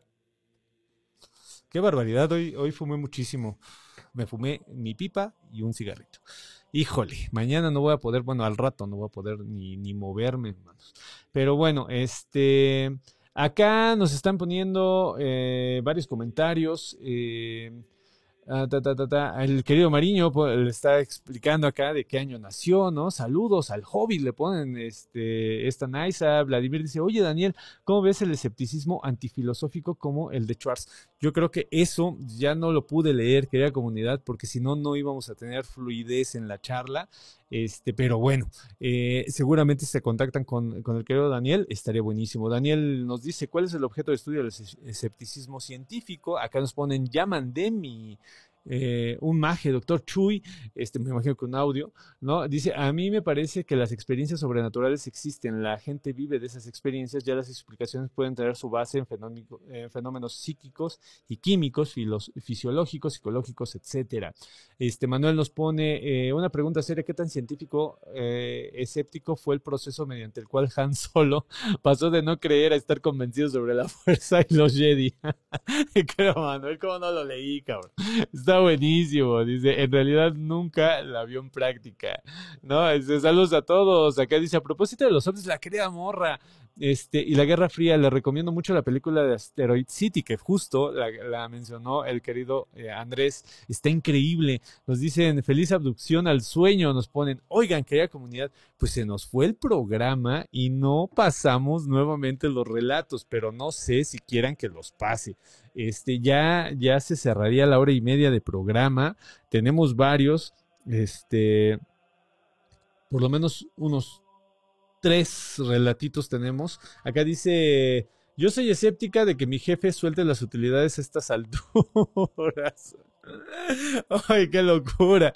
No, pero en serio, esta situación del pensamiento escéptico es muy interesante. Muy, muy, muy interesante. Y la, la, este pequeña bombita que dejó aquí Daniel estuvo padrísima, ¿no? Pensar en el escéptico como también una respuesta social muy precisa a el pensamiento eh, hay gente que le dice pensamiento mágico, hay, gente que le dice pensamiento alterno, hay gente que le dice pensamiento espiritual, tiene varios nombres. Eh, generalmente es aquel pensamiento que no se puede comprender bajo la, idea de razón ilustrada, ¿no? Básicamente, pero es muy interesante lo que nos dijo el querido Daniel, eh, también el querido Andrés, ¿no? En esta situación de, de cómo hay una relación, ¿no? Entre política, sociedad, geopolítica y bueno, pues este tipo de apariciones que son eh, bastantitas. Acá en los nuevos comentarios nos ponen, dice, eh, aunque sea uno, sí pasa los relatos, nos ponen, bueno, pues vamos a pasar uno. El primerito que salga, bueno, este, este nos lo mandó el querido Alberto. Vamos a ponerlo, venga. Hola Chuy, buenas noches. Oye, pues te cuento o les cuento a toda la comunidad eh, esta experiencia ovni que tuvimos Gina y yo hace pues más o menos como ocho años. Eh, éramos eh, novios todavía y la invité a Universum a observar a la noche de estrellas de ahí en. Y, bueno, yo soy aficionado a, la observación del cielo, eh, especialmente en la noche me gusta mucho y pues por lo mismo me ha tocado pues ver eh, cosas extrañas y también poder distinguir pues cuando son eh, pues mayormente tecnologías terrestres y cuando hay cosas que son verdaderamente extrañas y que, y que no les puedo poner explicación. Entonces, este, pero ese día eh, yo he tenido como dos o tres, tres experiencias muy importantes en cuanto al fenómeno ovni se refiere, pero tal vez esta sea la más eh, cercana y, e, e impactante. De hecho, Gina y yo, a Gina no le gusta mucho hablar de esto porque le da miedo y pues yo como que no toco tanto con ello, ¿no? Pero bueno, ya, la cuento. Este, mm, estábamos eh, observando y nos estaban explicando ahí los chavos, eh, pues lo que estábamos viendo en el cielo y, y estábamos como muy contentos ahí yendo de telescopio en telescopio y este, habíamos como 60 personas, la noche estaba súper despejada y pues a lo lejos este, em, se alcanza a ver el, el, pues un poco de las luces de Seúl y de la ciudad, ¿no? Entonces, em, de pronto eh, pasa encima de nosotros un ovoide, pero un ovoide, o sea, enorme, enorme, sin hacer un solo ruido, haz de cuenta como si fuera un dirigible, pero con forma de un ovoide, no con forma de dirigible. Y todos lo vimos, o sea, todos lo seguimos con la mirada y todos hicimos un silencio, se hizo un silencio ahí tremendo que, eh, captó totalmente nuestra atención, esto que estábamos viendo pasar encima de nosotros y que poco a poco se empezó a alejar. Eh, no, es, no iba muy alto, o sea, se veía muy grande. Y tomé, y yo llevaba un apuntador láser de estos verdes que luego hay en el centro de aquí de la Ciudad de México. Sí, sí, sí. Y, y, y como que, o sea, mi reacción fue apuntarlo. Y entonces eh, le pegué al, al ovoide este y había, era como una cosa metálica.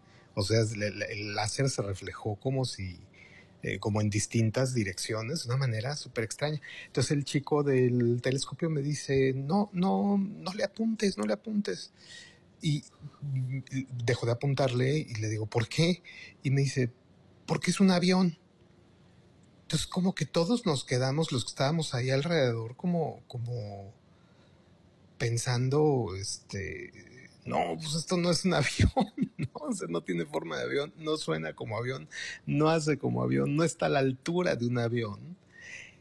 El, el ovoide se alejó como hacia la Ciudad de México, este, en, línea recta, hasta que se perdió en, el horizonte eh, visual que teníamos en ese momento.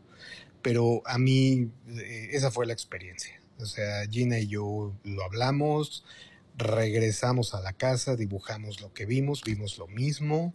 Eh, la gente, en cuanto pasó la experiencia, todo el mundo regresó como a, este, hacer sus cosas, ¿no? Este, a seguir observando las estrellas y una cosa bien extraña, Chuy. O sea, porque lo vimos, o sea, no tengo ni la más remota duda de lo que vimos. Mi esposa también lo vio. Y este, y, y todo mundo como que se quedó como con la explicación tranquilizadora de pues, pues sigamos con la cotidianidad, ¿no? Este, porque eso está muy cabrón.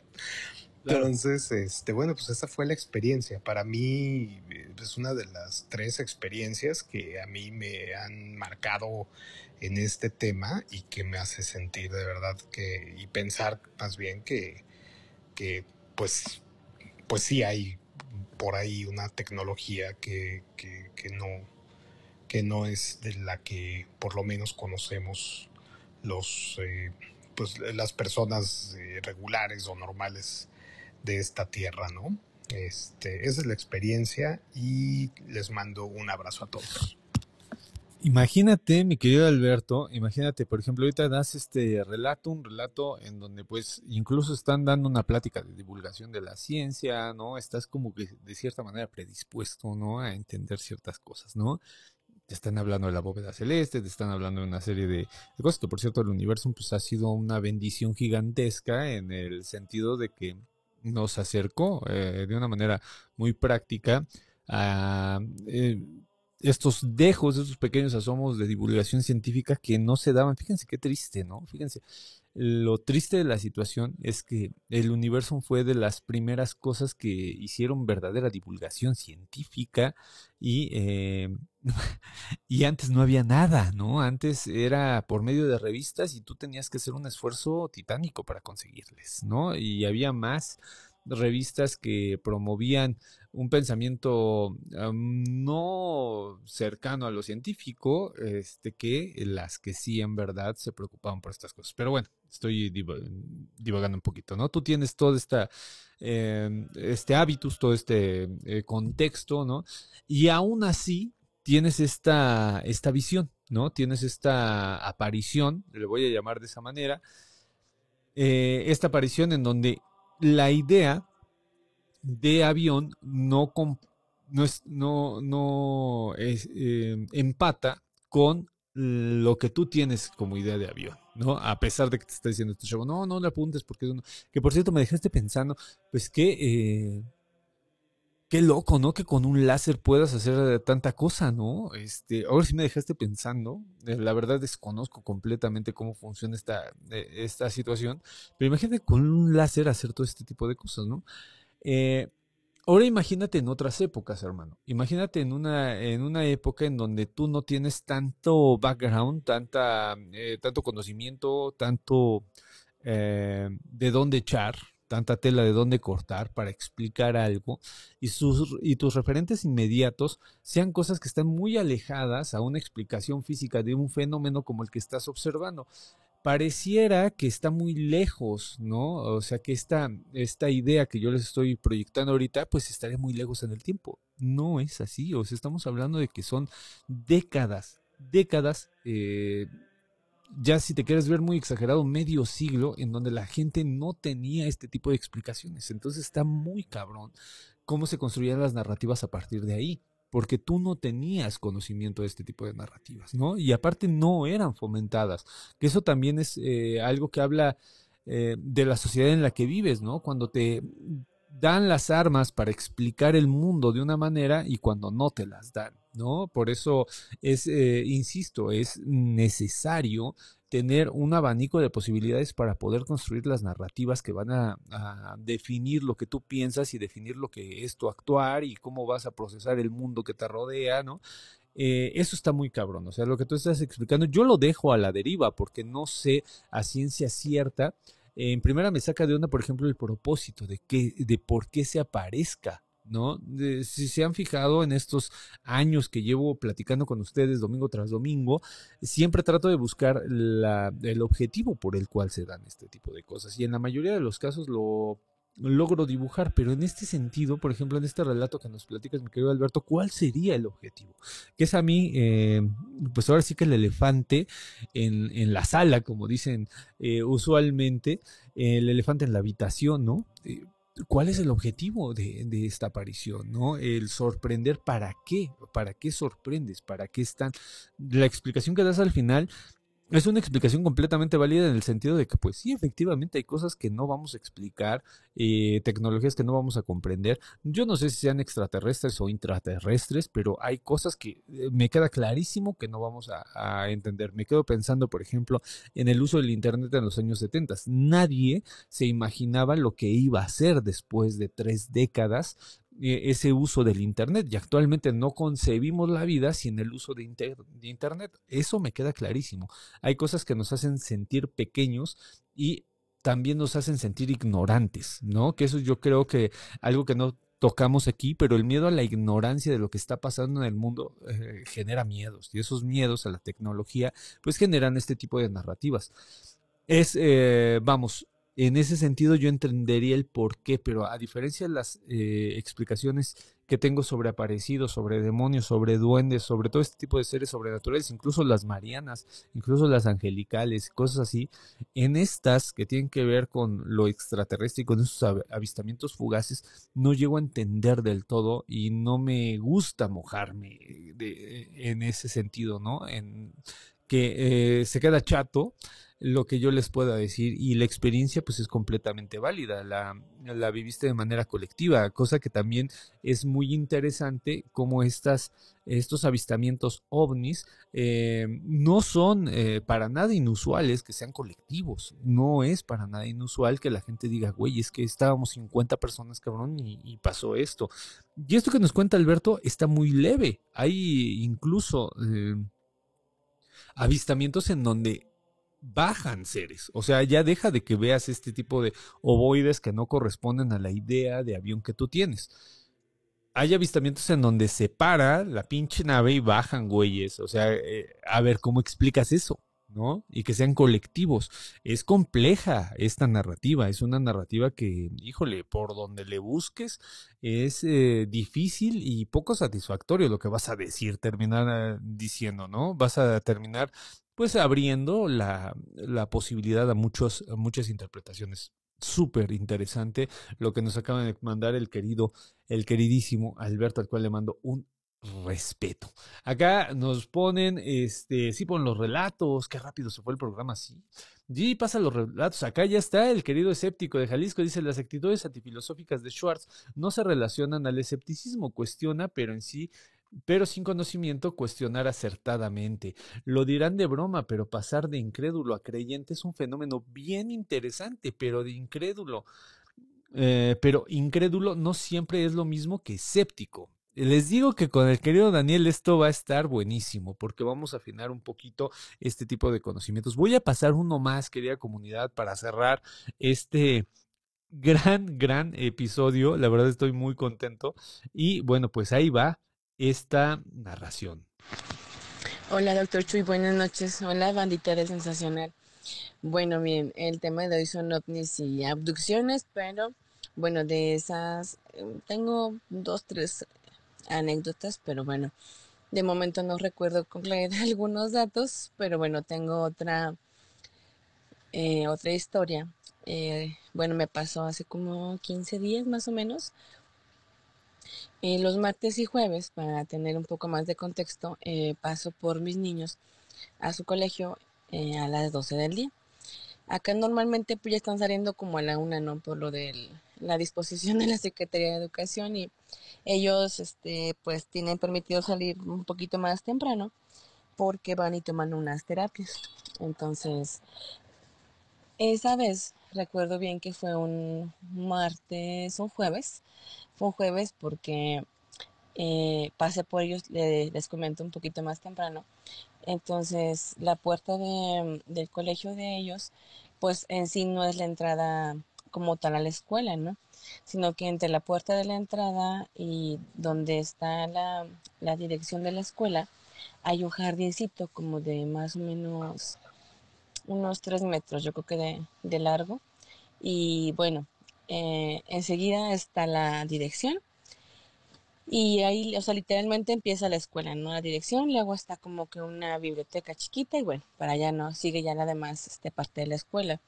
Eh, ese día eh, me abre una de las trabajadoras de ahí y al momento que abre la puerta alcanzo a ver que en la dirección está abierta y en la dirección pues bueno está una como mesa en L y hay varias sillas. Entonces veo que se asoma un niño como para ver quién entra, ¿no?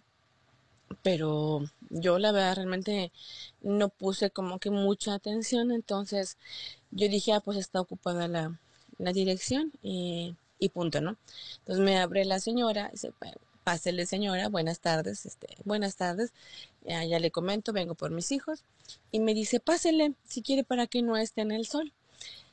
Y yo le digo, aquí está bien, gracias, pero a mí sí me sacó mucho de onda porque dije, es que a lo mejor hay alguien ahí, a lo mejor el niño no sé, se sintió mal, X, o sea, no sé, dije, pero como voy a llegar ahí, que no sé ni quién es el niño, no sabe ni quién soy, y me voy a llegar a meter a la dirección, ¿no? Porque literal me decía que me pasaba a sentar en la dirección, la señora. Entonces, eh, le digo, no, aquí está bien, muchas gracias. Eh, dice, pásale. Entonces llego a la, a la dirección, como que más, más como por la insistencia de la señora, ¿no? Y veo, doctor Chuy, que en la, o sea, en la y en la dirección, pues no hay nadie. Entonces me quedo como que dije, bueno, entonces, y le comento, le digo, disculpe, le digo, señora, aquí no estaba un niño hace un ratito. Y me dice, aquí, aquí, le digo, sí. Le digo, niño, como no sé, estaba sentado aquí, se asomó en la entrada, cuando abrió la puerta usted de la calle, se asomó y me dice, no, no, no hay nadie. No, de hecho todos los niños están en el salón, dicen no hay nadie. De hecho los que salen, ahorita los que bajan a, a, irse ya, pues son los suyos nada más. Y dije, ah, caray, o sea, y realmente, doctor Chuy, vi a un niño sentado como de unos ocho años, eh, tez morena clara, cabellito negro lacio, traía como un pantaloncito mm, tipo como de mezclilla, tipo azul, como, como azul así de corte escolar y allá también una eh, como playerita blanca. Y, o sea, el niño hizo lo que hizo fue que se asomó, como que estaba dando las espaldas a la puerta, se asoma, voltea y se vuelve a sentar en la sillita. O sea, y en ningún momento vi que corriera o algo, yo por eso no, no, no me quería pasar ¿no? a, la, a sentarme en la dirección a esperar, porque dije, pues aquí está el niño, ¿no? Pero pues bueno, doctor Chuy, la sorpresa era que no había ningún niño. es todo por hoy, doctor Chuy. Buenas noches y muchísimas gracias. Que tengan una excelente semana y bueno, por ahí le mandamos muchas buenas vibras a Evita, que todo salga bien mañana. Y bueno, hasta luego. Ay, muchas gracias. En serio que pues, le voy a decir a Levita, le voy a decir a Levita para que no esté tan nerviosa. Pues obviamente está nerviosa, pero nada, va a pasar nada. Seguramente va a estar súper bien todo. Y bueno, pues no es propiamente de ovnis, eh, pero pues vamos a platicar esta situación de las escuelas y los niños, pues es un verdadero clásico, ¿no? Eh, porque son espacios creados justamente para el niño. Ustedes ya lo saben, el fantasma que más miedo me da es el del niño, pero en este caso, fíjense que la pasividad del niño no corresponde tanto al miedo que le tengo, ¿no? El miedo que le tengo justo es en esta incertidumbre que causa la idea de que el niño puede hacer cualquier cosa, pero en ese sentido da como que la idea de que estás eh, castigado el niño, ¿no? Eh, pudiéramos pensar muchas cosas, pero en el relato el niño está de una manera muy pasiva, que es muy raro muy raro. Los niños fantasma, o si algo tienen es que no son pasivos, sino que son agresivos. Eso es eh, por lo cual eh, el miedo que le tengo a los niños es, eh, evidente, ¿no? Porque no sabes qué va a pasar con un niño fantasma. Aquí ha estado en muchas ocasiones la voz de Fenice, ¿no? Esta eh, miembro de la comunidad y también esperemos que colaboradora, porque siempre tiene muchísimas cosas que contar. Y bueno, pues no me deja mentir, porque ella tenido una, una cantidad de historias importantes con niños. Y una de las cualidades que tienen estos, eh, estas apariciones, es, estas narrativas, es que uno no sabe qué va a pasar. Uno no sabe, de un de repente se oyen por acá, de un de repente se oyen al otro lado, de un de repente se aparecen frente a ti, de un de repente no están. Eh, en este sentido, el relato que nos cuentan es muy tranquilo, ¿no? Es algo de, pues quizá ah, un niño castigado, eh, pero no hay como que cierto mensaje. Ahora lo interesante de este relato sería ver por qué está castigado y el, la otra parte de la historia, ¿no? la historia de qué es lo que busca y por qué se aparece ahí, ¿no? Hay versiones distintas, ¿no? Que dicen que son como ecos. Esta versión que popularizó Guillermo del Toro, ¿no? Es un eco que se repite una y otra vez esta idea de bucle, ¿no? De insecto atrapado en ámbar, ¿no? Que lo dice de una manera muy poética.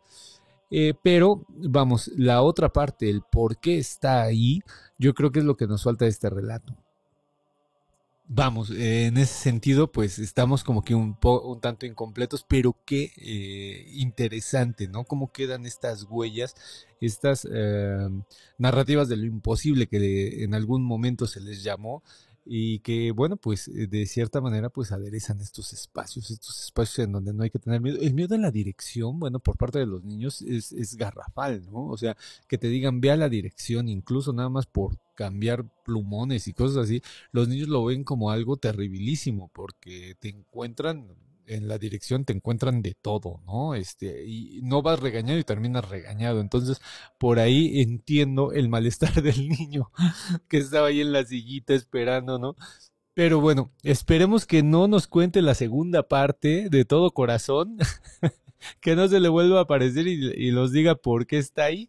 Digo, ah, sería un bien para el programa, pero un mal para nuestra querida eh, informante ¿no? Porque aquí no me viene el nombre, aunque el, eh, la voz se me hizo muy, muy, muy este, conocida.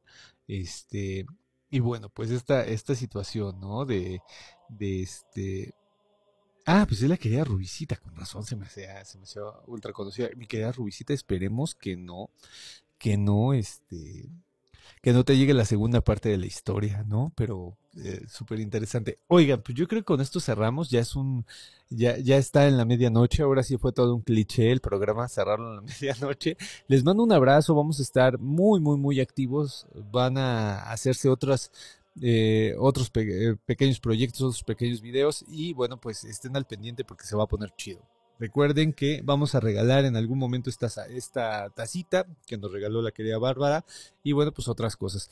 Eh, yo les agradezco mucho eh, también a los eh, colaboradores, a Daniel, a Andrés. Síganlos a redes, en serio. es muy interesante lo que hacen. Escúchenlos, léanlos. En el caso de Daniel, que, que escribe muy bien, por cierto, ¿no? Y bueno, pues ahí estamos. Para la próxima semana vamos a hablar sobre inteligencia artificial. Va a venir la querida Tessa. Chequen de una vez las redes de Tessa búsquenla así como TESA y les va a salir, es una divulgadora de la ciencia emergente y muy interesante porque ha logrado hacer eh, que las redes sociales tengan un contenido eh, de divulgación importante. Entonces, bueno, pues la próxima semana chonguitos que sí este, pueda estar con nosotros y hablamos de inteligencia artificial. Yo soy Chuy Campos, les mando un abrazo y estamos en contacto. Hasta la próxima semana. Bye.